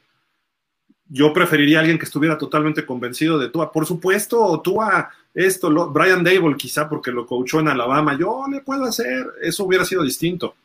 Pero la realidad es que hay, un, hay algo de fondo en Mike McDaniel eh, que no, no, no está cuadrando. Yo creo que sí, yo creo que sí cree en Tua, pero obviamente tiene sus reservas porque pues no ha trabajado con él, ¿no? Vamos a ver cuál es su, su speech, eh, no sé, en tres semanas, cuatro semanas, si sigue siendo el mismo o le añade algo más o le quita, ¿no? Creo que ya tendrá una, una panorámica más real de, de cómo es Tua y yo espero que siga siendo igual o mejor, ¿no? Fer, si yo le ofrezco la chamba a Javi o a cualquiera de la gente que no cree en Tua y me dicen eso de Tua, pues yo los contrato. Pero ¿tú crees que va a cambiar su opinión? Salvo que Tua se convierta en el próximo Joe Burrow. Pues, sí, o sea, si vas con una expectativa y rebasa tu expectativa, Javi, en cuanto a lo que le estás ofreciendo de trabajo, pues, por supuesto que va a cambiar tu, tu, este, tu primer speech o tu primera impresión de él, ¿no? Pero ¿qué pasa con los seres humanos, Fer? El prejuicio muchas veces es un problema muy fuerte. Y para cambiarlo, luego dices, me aferro, me amachino a esta opinión porque yo digo. Y a lo mejor eso puede traicionar a Mike McDaniel en un momento con, en su relación con Tua. Va y se presenta en su evento de su fundación y lo trata igual que a todos los jugadores. También es un coach nuevo. Él quiere ganarse el respeto de la liga, bueno, de, de él, de su familia, de su equipo, de los fans y de la liga. Eso es lo que está buscando Mike McDaniel que él cree que está listo y mucha gente creía que estaba listo, vamos a ver si estaba listo, ¿no? Pero él, él quiere ganarse más adeptos. Entonces, ¿cómo los ganas? Pues sí, ahorita bla, bla, bla, pero tienes que ganar los partidos lo que prometiste. Y él prometió, yo puedo hacer ganar este equipo con Tua. Si por algo Miami termina 8-9 o de ahí para abajo, o otra vez 9-8, aguas porque ahí sí va a haber problemas para Mike McDaniel, aunque sea coach nuevo, ¿eh? A lo mejor va a decir, bueno, es que este año no me entendieron el sistema, o no funcionó, o cuajó en momentos, y el año que entra, sí, hay procesos, pero Miami ya no está para esas explicaciones. Tan es así que hemos pasado por chorro mil coaches desde el 2002, chorro mil corebacks eh, y varios gerentes, ¿no? También, entonces, eh, creo que por ahí va, pero en fin, vamos a darle velocidad. Dice Lucelena, yo creo que con este equipo la capacidad de Greer de hacer espacio salarial, el draft del 2023, seremos campeones antes que termine el cabecita de algodón. ¿Cuál de los dos, Biden o el señor de acá? Acaban igual en dos años, ¿no? Sí. David Cruz de la Garza. Mac Hollins se fue a Raiders. Sí, caray. Se va a ir bien allá, ¿eh? Alex César, me encanta el programa Gilfer, muy objetivos. Javier Rudo del grupo. Gracias, Alex. David Cruz dice: Lynn Bowden, regresar patadas. Oh, ok. puede ser. Alex Yáñez, qué padre esta emoción. Ahora con un Gil, uff, el día que fue el trade grité de emoción. Por fin un jugador estelar en nuestros delfines. Sí. Andrés Zúñiga, ¿en qué liga juega Delfines? ¿En Fademac? Sí, Sí, sí, sí. Los Bills creo que juegan ahí en una que se llama Mario Revuelta o algo así, pero. Ah, la es la mejor, ¿no? los Bills, Andrés? Sí, saludos, Andrés, ¿cómo estás?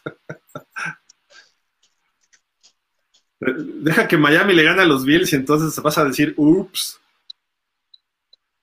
Alejandro Medina Quintanar Gil, cuando hablan de Francisco en los comentarios, creo que se refieren a don Francisco Heiter Roldán.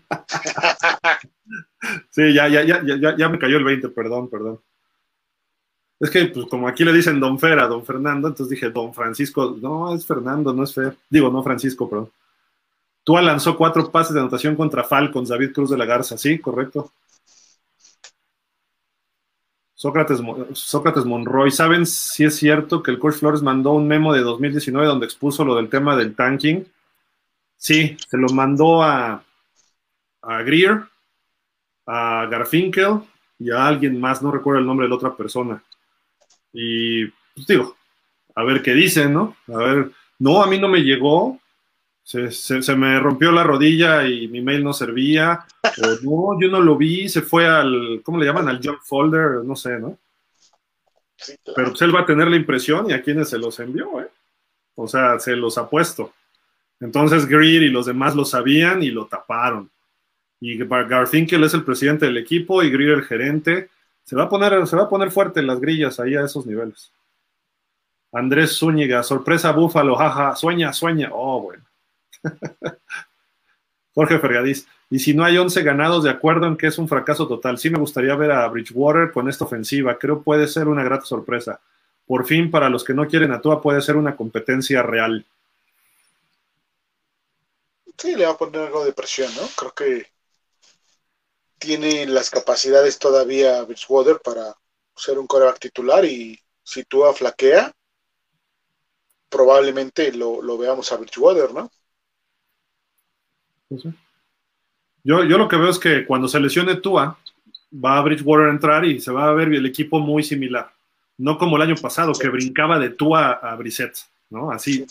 Pero eran dos sistemas distintos, o con Fitzpatrick y Tua, porque son estilos distintos. Entonces, Bridgewater creo que puede sacar todo el colmillo para sacarle jugo a lo que Tua, a lo que tú hace, ¿no? También, o sea, en el momento que tenga que tomar las riendas. Entonces ahí, por eso sí creo que, y creo que le, híjole, pues sí puede competir el, puesto titular, ¿eh? En una vez. Con la ventaja de verlo en las primeras semanas desde afuera, ¿no? Que eso te da una perspectiva diferente de, de lo que está pasando en el campo y ves otras cosas que normalmente no ves adentro, pero te da cierta ventaja, obviamente. Y el colmillo le puede servir a Bridgewater muchas cosas. David Cruz de la Garza, Flores nunca vio las carencias del equipo, no supo tener equipo terrestre ni tener una línea ofensiva. McDaniel, por el contrario, fortaleció el equipo terrestre, línea ofensiva y contrató velocidad en Hill, Wilson y Mostert. Sí, y sobre todo Flores con Greer no eran amigos. Flores quería más poder, ¿por qué? Porque Greer le ponía el estate quieto, tú no puedes hacer esto, tú hasta aquí, yo decido los jugadores y tú estás ahí. El problema entre Greer y Flores se rompió con Tua. Flores quería a Herbert y Greer quería a Tua.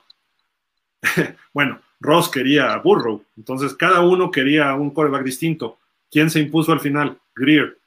De entrada ahí estaban obligando a trabajar a Brian Flores con alguien que él no veía que era mejor que el que, él quería. Y hasta el momento se está demostrando. Herbert ha sido 10 veces mejor que, que Tua. Entonces, Flores dijo, yo quiero más poder, como decía Bill Parcells.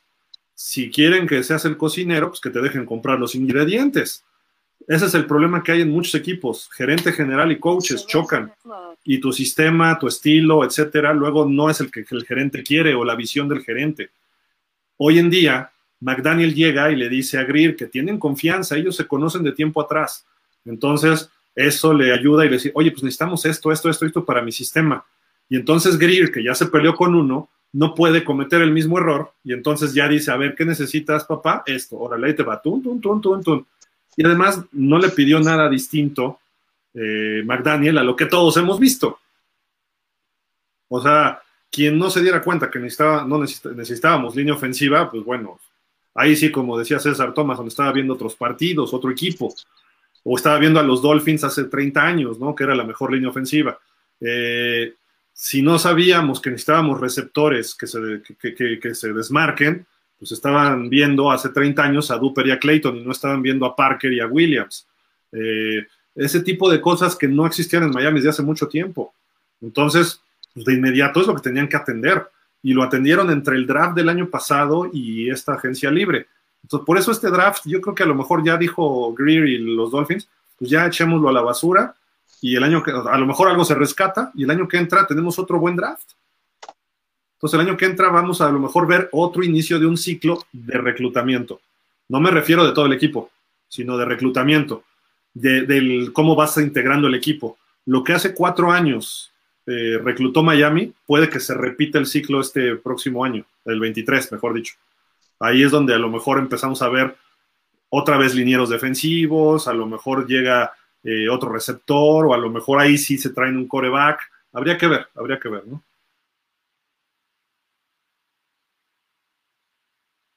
Y, yo creo que Flores sí veía las carencias, no las admitía públicamente, pero bien que lo sabía. Tan es así que cambiaba de coordinador ofensivo a ver quién sacaba el, el barco que se hundiera, ¿no? César Thomason, recuerden que Murillo nunca jugó fútbol. ¿De qué hablas? ¿Qué es eso de fútbol? Y fue a ser el mejor entrenador del soccer y con mucho prestigio. Era muy estudioso, creo. Nuestro head coach es así. ¿Por qué no confiar en él? Porque tienes que pasar un proceso como persona, ¿eh? O sea, el que no haya jugado fútbol o que no haya jugado americano, no haya jugado béisbol, tienes que entender muchas cosas eh, de, de lleno. El fútbol americano no es como el fútbol. Es muy distinto, es mucho más elevado y mucho más difícil de entender. No digo que McDaniel no lo sepa hacer, pero no es tan fácil. No es lo mismo tú poner a jugar a Messi y decirle a Messi, haz tus maravillas, y que reparte el juego ahí con Neymar o que reparte el juego con pues, estrellas, que funcionan casi, casi solos. Nada más le dices, tú colócate aquí, tú acá, y de ahí ahora le juegan fútbol. El fútbol es un deporte más instintivo con ciertos fundamentos ciertas bases. Necesitas técnica y ciertas bases. El fútbol americano no, el fútbol americano, los coaches más ganadores en la historia son los detallistas. Don Shula, George Hallas, Paul Brown, Bill Walsh, Chuck Noll, Tom Landry, Bill Belichick, aunque nos caiga en la punta del hígado, se pone su lapicito y se va con el liniero ofensivo y le dice, estás poniendo el pie mal, mueve tu pie media yarda para atrás antes de que salga la línea y con eso no te va a ganar la vuelta el edge esos detalles técnicos, no sé si los puede hacer Mike McDaniel. Puede ser que sí. Y su staff tiene coaches de, calidad, pero muchos son coaches jóvenes y nuevos. Wes Welker tiene poco de coach.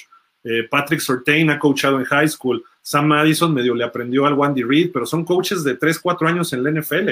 Darren Bevel, que es un coach veterano, ahí sí está bien importante con la posición de coreback.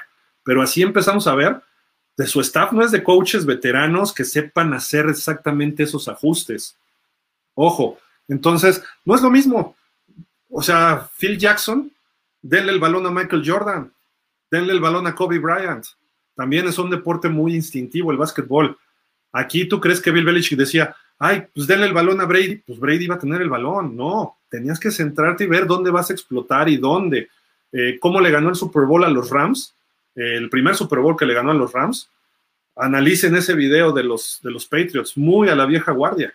Se sentaba, tuvieron un partido en temporada regular Rams y Pats, y le dijo al Great Show on Turf, le decía a sus defensivos, entre ellos a Ty a Lawyer Milo y todos ellos, le decía, cuidado con los incots, su ofensiva son incots, incots, ¿qué son los incots? El slant, la escuadra adentro, un stop, un gancho, y perdieron ese partido con los Rams en temporada regular.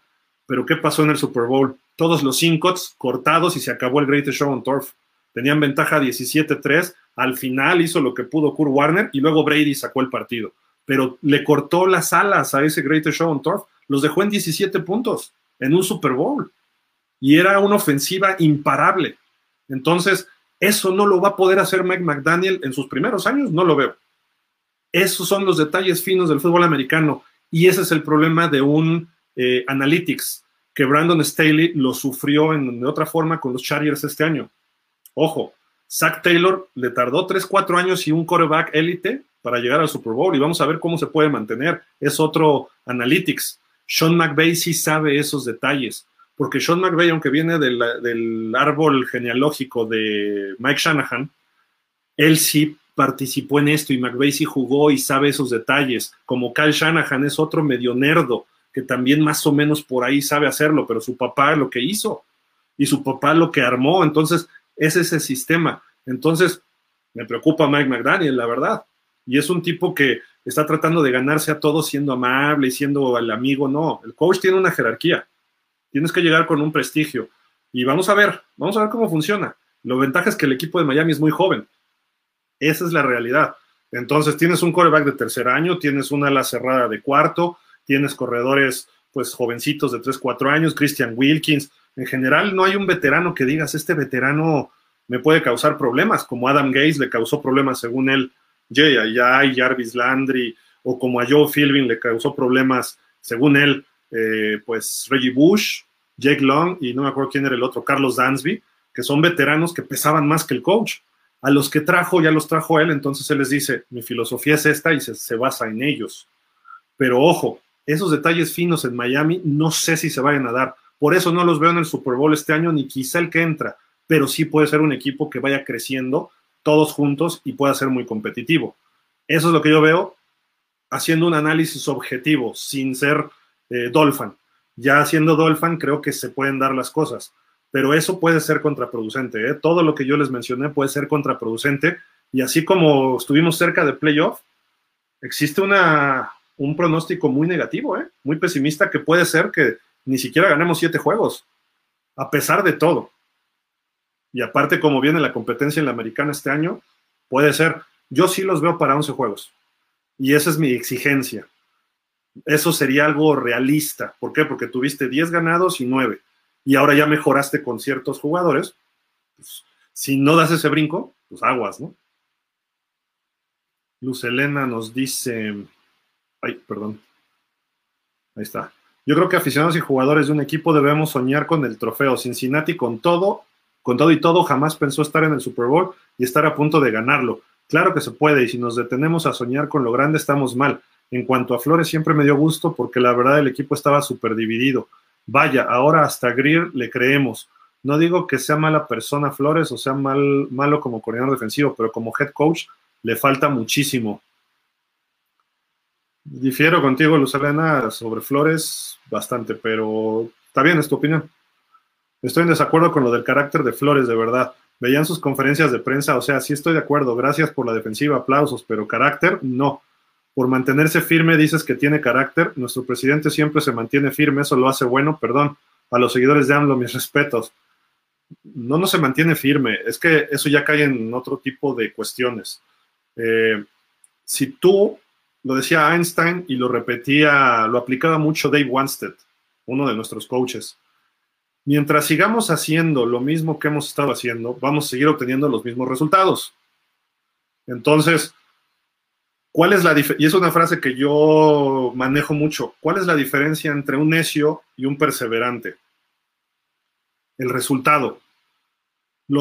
cuando está un necio, ah, está, está, eres un necio, no lo logras y de repente lo logras, ya eres perseverante. Ah, perseveraste ante el ataque de todos, bla, bla, bla. ¿Qué es lo que pasaba con Brian Flores? Pues Brian Flores estaba neceando, pero de alguna forma estaba, logró lo que no había logrado Miami desde hace 20 años, dos temporadas ganadoras.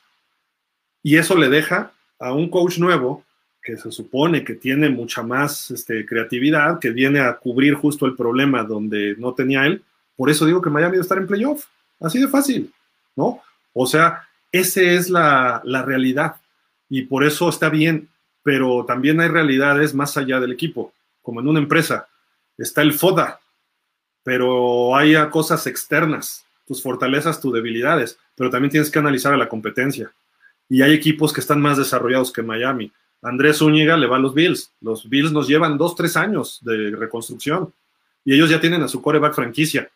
Yo le pregunto a los Tua Lovers, hoy Tua es el coreback franquicia de Miami, van a decir que sí por default, pero no es la realidad.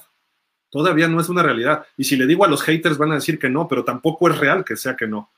No sabemos. Hasta después de este año vamos a ver si Tua es la realidad. Josh Allen ya es una realidad. Tan es así que ya lo invitan a jugar golf con Mahomes, con Rodgers y con Brady. A Tua ojalá lo inviten ellos a jugar el año que entra, a su torneo de golf de corebacks anuales, ¿no? Y digo, está entrenando mucho golf ahorita Tua, pero pues pero a lo mejor se está preparando para el año que entra, ¿no? Para ese torneo, competir con Brady, Manning y todos ellos. Pero la realidad es esa. O sea, hay que entender que Flores iba por buen camino, le faltaban algo, sí, y su necedad fue a la ofensiva. Ahora vamos a ver si Mike McDaniel, su necedad no se vuelve la defensiva, que no precisamente es de él, ¿eh?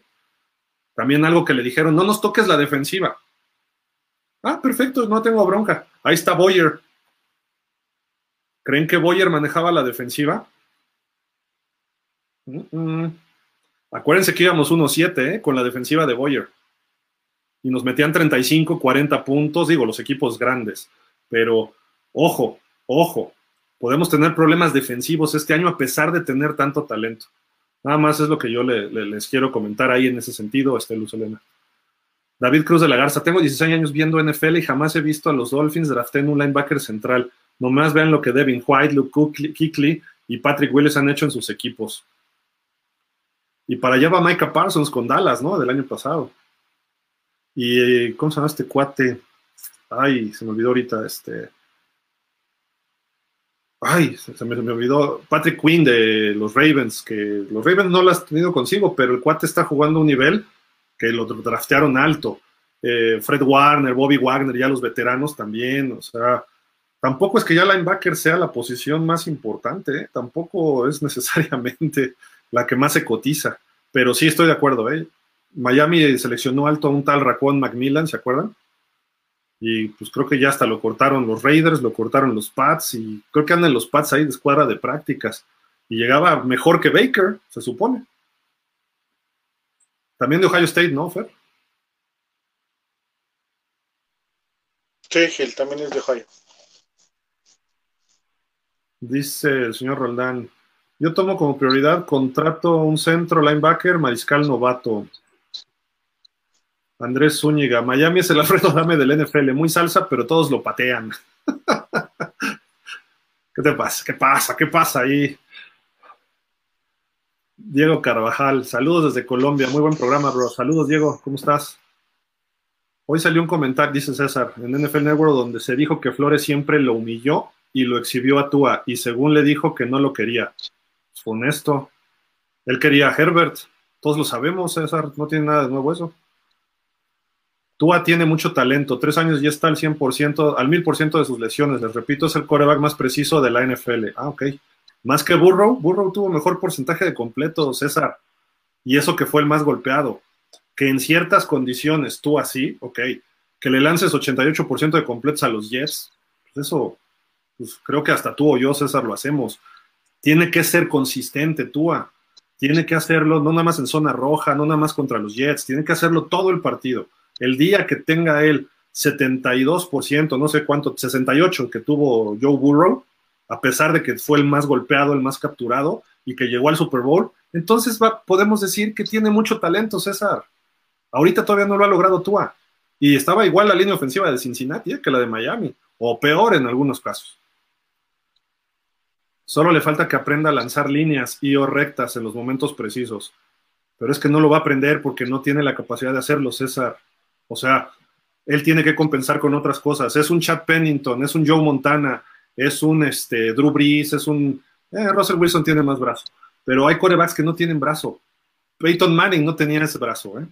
Ojo. Y tú es de esos, entonces tiene que aprender a hacerlo. Y tampoco es el coreback más inteligente de la NFL. Ya vimos su IQ y ya vimos que le cuesta trabajo aprender un, un plan de juego. Y no se trata de echarle carrilla a Tua, se trata de entender el balance de cómo están las cosas. Sócrates Monroy, el problema con tú es que juega peor que en Alabama. En colegial se veía como líder, acá solo da chispazos, de acuerdo. Enrique Ponce de León, la diferencia entre McDaniel y Flores es que Flores nunca tuvo la carta abierta como McDaniel. Totalmente, Enrique. Que a lo mejor era parte de su carácter también, y por eso Greer le ponía el pie, ¿no? Así como que no, aquí el que manda, era un choque de poderes. Que no dudo que McDaniel lo quiera, pero primero tiene que demostrar algo e inteligentemente puede, puede este, destronar ahí a Greer, ¿eh? Si McDaniel es tan inteligente que puede destronarlo si todo le funciona como él quiere. César Thomason, recuerden que Tua era la primera selección del draft, se lesionó y bajó hasta la quinta y todos hablaban maravillas de Tua. No, no todos, César. No todos. Eh, Tua, ¿qué hizo en los juegos importantes? Ya lo ha dicho Javi. Se cayó contra Clemson Sí le ganó el duelo a Joe Burrow en su último año, pero Burrow terminó invicto. Eh, se lesiona, nunca tiene una temporada completa Tua. Entonces, para que alguien, ¿cuál era la cualidad que dijo Marino? Era número uno, César. Simple y sencillamente, el estar. Dijo, antes de romper récords tienes que estar, y más siendo el coreback. Que cada domingo te vean tus compañeros. Y dice, tuvimos la mayor cantidad de juegos juntos en su momento, creo que después lo rebasó Brady Belichick, Shula y Marino. Dice, ese es el, estadística, el récord que más eh, me gusta. Y haberle dado tantas victorias de las 342 a Shula, haber, ayudado en eso y haber participado, Dice, eso para mí es uno de los mayores méritos. Eso es lo que ha dicho Marino. Y Brett Favre, ¿por qué logró tanto? Porque duró muchísimo sin lesiones. Y Peyton Manning, porque solamente tuvo una lesión grave en su carrera, que por poco y le cuesta, pero después regresó y fue mucho mejor. Tom Brady, una lesión en su carrera. Drew Brees tuvo una al principio grave y después ya no se volvió a lesionar hasta ya muy viejo y del dedo y cosas así. tienes que estar presente. Si no estás presente, pierdes ritmo, no te creen tanto tus jugadores, eh, hay problemas, pues, ¿no? Dice por acá Sócrates, César, Muriño fue traductor del Barcelona y después asistente de Bangal. Técnicamente salió de la Masía. Ok. César Tomás, aunque excelente análisis me, me diste, gracias. De cuál ya no supe, pero bueno. Lucelena, estoy de acuerdo que con McDaniel debe aprender y pues digamos que es una preocupación muy fuerte, pero por eso era importante el equipo de coordinadores, el cual estamos de acuerdo que es mucho mejor. Coordinador ofensivo, yo creo que era mejor Changeli que Frank, eh, que Frankie Smith. ¿Por qué? Porque tenía experiencia. Él le sacó jugo a Fitzpatrick y le sacó lo que pudo a Tua. Vamos a ver si Frankie Smith como coordinador puede sacarle el jugo. Pero el coordinador real en Miami va a ser Mike McDaniel. Y solamente tiene experiencia de un año de coordinador, ¿eh? el último año con San Francisco. Ojo, que su mayor mérito es sacarle jugo a Divo Samuel. usando el mismo sistema que, te traían los Broncos en los noventas, que usó con Washington, este, Shanahan, que después estuvo con Atlanta y que en San Francisco Kyle Shanahan se lo, se lo puso, porque el que mandaba las jugadas era Kyle Shanahan. Ojo. Entonces, hay que hacer un balance real, objetivo, antes de decir que Mike McDaniel va a ser el siguiente Sean McVay. Dice Lucelena, estoy totalmente de acuerdo contigo en lo de los necios y ese es el problema que traigo, que tengo con Flores. Le respeto que nos dio dos temporadas ganadoras, pero para mí no es suficiente. No, pues para nadie estaba haciendo lo mismo que no, le funcionaba. Desde el partido con los Jaguares se demostró que no estaba listo para ser head coach. Repito, le deseo lo mejor en Pittsburgh y ojalá aprenda para ser head coach, pero aún le falta. Eh, puede ser. Te hablan, Fer. Apóyame con Tua o ya cambiaste, dice César.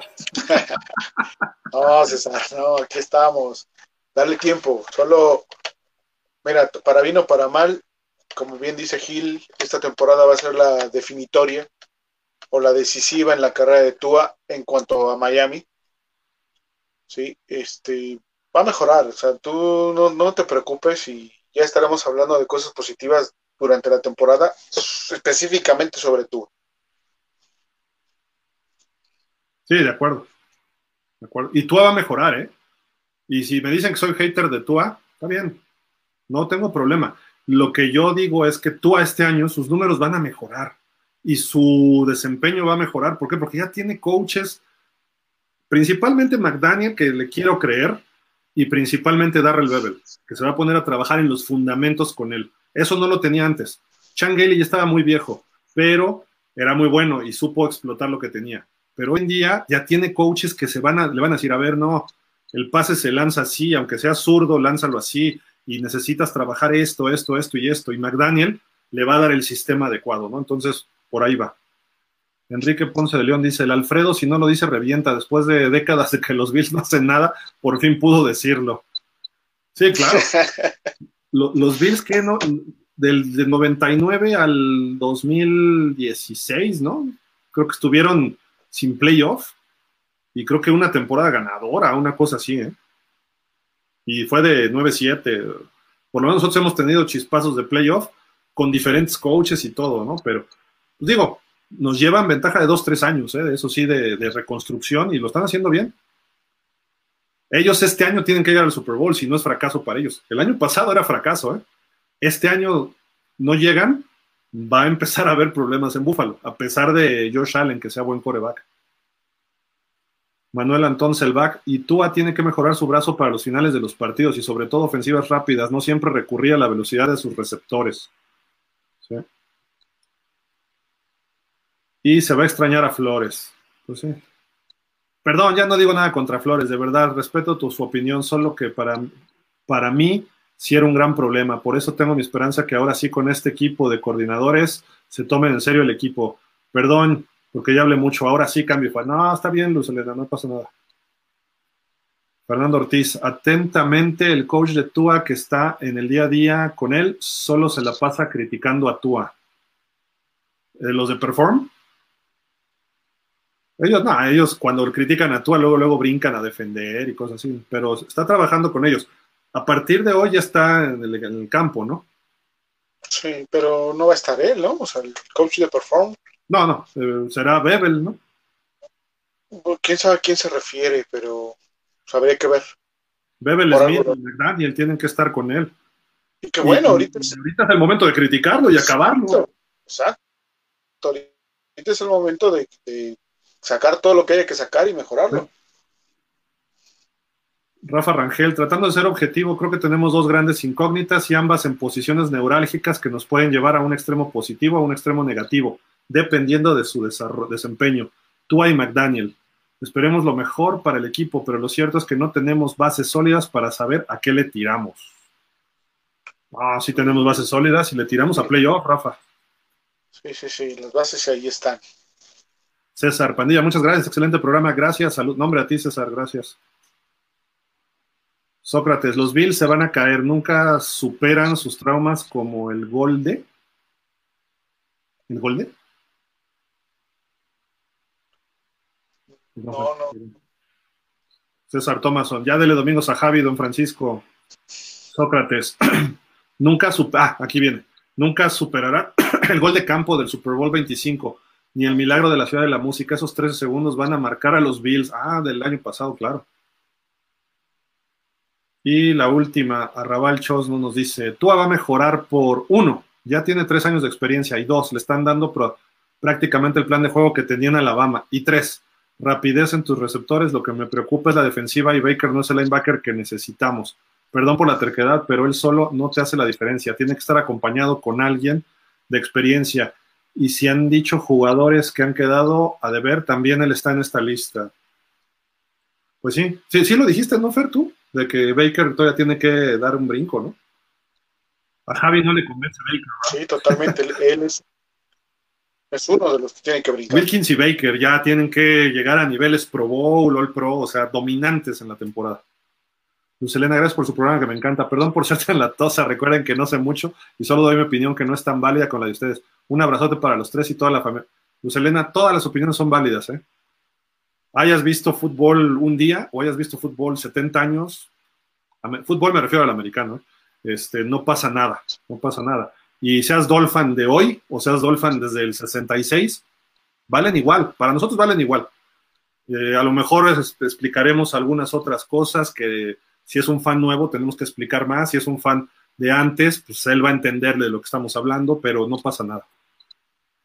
Justamente es lo que buscamos nosotros aquí, ¿eh? que, haya una pluralidad y no una imposición de una opinión. Si no, ya hubiera, hubiéramos convencido a Javi de que tú es la solución. Diego Carvajal, tú no ha tenido el mismo impacto que Burrow y Herbert. Sin embargo, si logra establecerse como en Alabama, no veo ni a Herbert ni a Burrow ganándole partidos a Tua. Tua le ganó de novatos a Herbert, ¿no? Sí. Y este año se va a ver contra Burrow, pero Burrow ya llegó al Super Bowl. O sea, sí, ya, ya, ya, puso la vara muy alta. Ya le lleva ventaja Burrow. Es más, ni el Josh Allen de los Bills, de este Andrés ha llegado al Super Bowl y Burrow en su segundo año ya está. Que no lo ganó, pero bueno. Arrabal Chos de los Bills, al igual que para solo son copias baratas de Miami. Y Diego Carvajal, recuerden que tú y Herbert ya se enfrentaron teniendo mejor equipo Herbert y tú le ganó y de visita.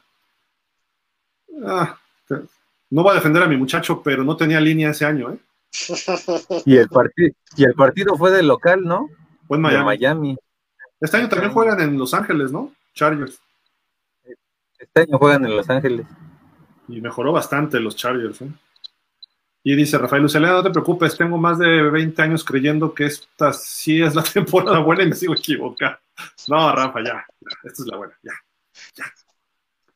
Pues bueno, este, Javi ha estado muy callado, enojado, triste, cansado, flaco, no. y sin ilusiones, pero este, algo para despedirnos.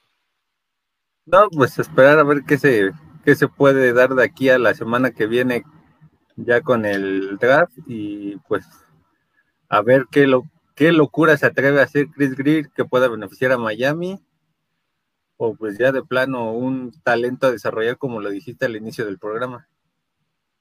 Esperemos que. Yo creo que ahorita no va a haber movimientos, ¿eh? la verdad. Hasta después del draft va a venir algo. Pero pues hay que ver centros principalmente, que es el único que creo que falta ahorita. Y ahí está Treter todavía libre, que ya se reunió con un equipo y no recuerdo cuál, pero vamos a ver. Fer, algo que quieras agregar, quejarte, este, puntualizar, reclamar. Nada, solo, solo agradecer a todos los Dolphins que se conectan, que nos dejan sus comentarios y como bien decías, todos tienen la misma importancia, todos son válidos y por lo mismo aquí los leemos todos. Es un gusto tenerlos aquí, ojalá estén más y cada vez sean más. Y no dejen de vernos, a pesar de ser temporada baja, hay información de, los Dolphins y aquí vamos a estar, vamos a seguir dándole como decimos y pues que tengan excelente noche todos, ¿no? Muchísimas gracias. Este, César Thomas en los 80 siempre nos ganó Buffalo, pero siempre le ganamos a Denver. Sí, hasta el 98 perdimos en playoff, pero jugamos dos veces contra Denver, nada más. Marino Elway solo dio dos veces. David Cruz de la Garza, ¿a quién draftearemos este año? Tenemos dos terceras rondas, creo un corredor estaría de lujo. Es, es una opción, ¿eh? yo veo válida esa. Diego Carvajal, van a ir por esquineros en el draft, nunca sobran, sobre todo con esta americana, ¿sí? con la AFC. Pues muchísimas gracias a todos, muy buenas noches como siempre y pues nos vemos por acá el próximo martes y el jueves que entra en el draft, esperemos que Miami ojalá y brincara y tener un primer pick, estaría, bueno, un pick de primera ronda, estaría padrísimo, no lo tenemos, pero bueno, el viernes también haremos algún resumen, aunque sea noche, de lo que Miami tome en esa tercera ronda y si no el sábado. Pero bueno, por aquí estaremos con muchísimo gusto y eh, pues muchísimas, muchísimas gracias a todos. Y nos dice por acá Julio Figueroa, eh, primo, no, no es cierto, no, no te conozco Julio, pero qué bonito apellido tienes. Felicitaciones por tan excelente programa, lo motivan a uno a conocer más sobre el americano. Saludos, Dolphins. Gracias, Julio, un saludo. Pues vámonos, ¿no? Vámonos. Muchísimas gracias a todos y nos despedimos como siempre diciendo. Espérense, espérense. Ah, Waddle. Out of that guy. Okay. Waddle. Nos va a soñar Waddle. Waddle, Waddle, Waddle, Waddle. Pero bueno, muchísimas gracias. Ahora sí.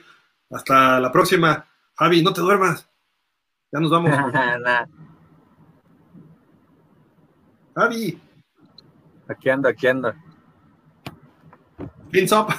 Vámonos, como siempre, siendo fins up. Pásenla bien, cuídense.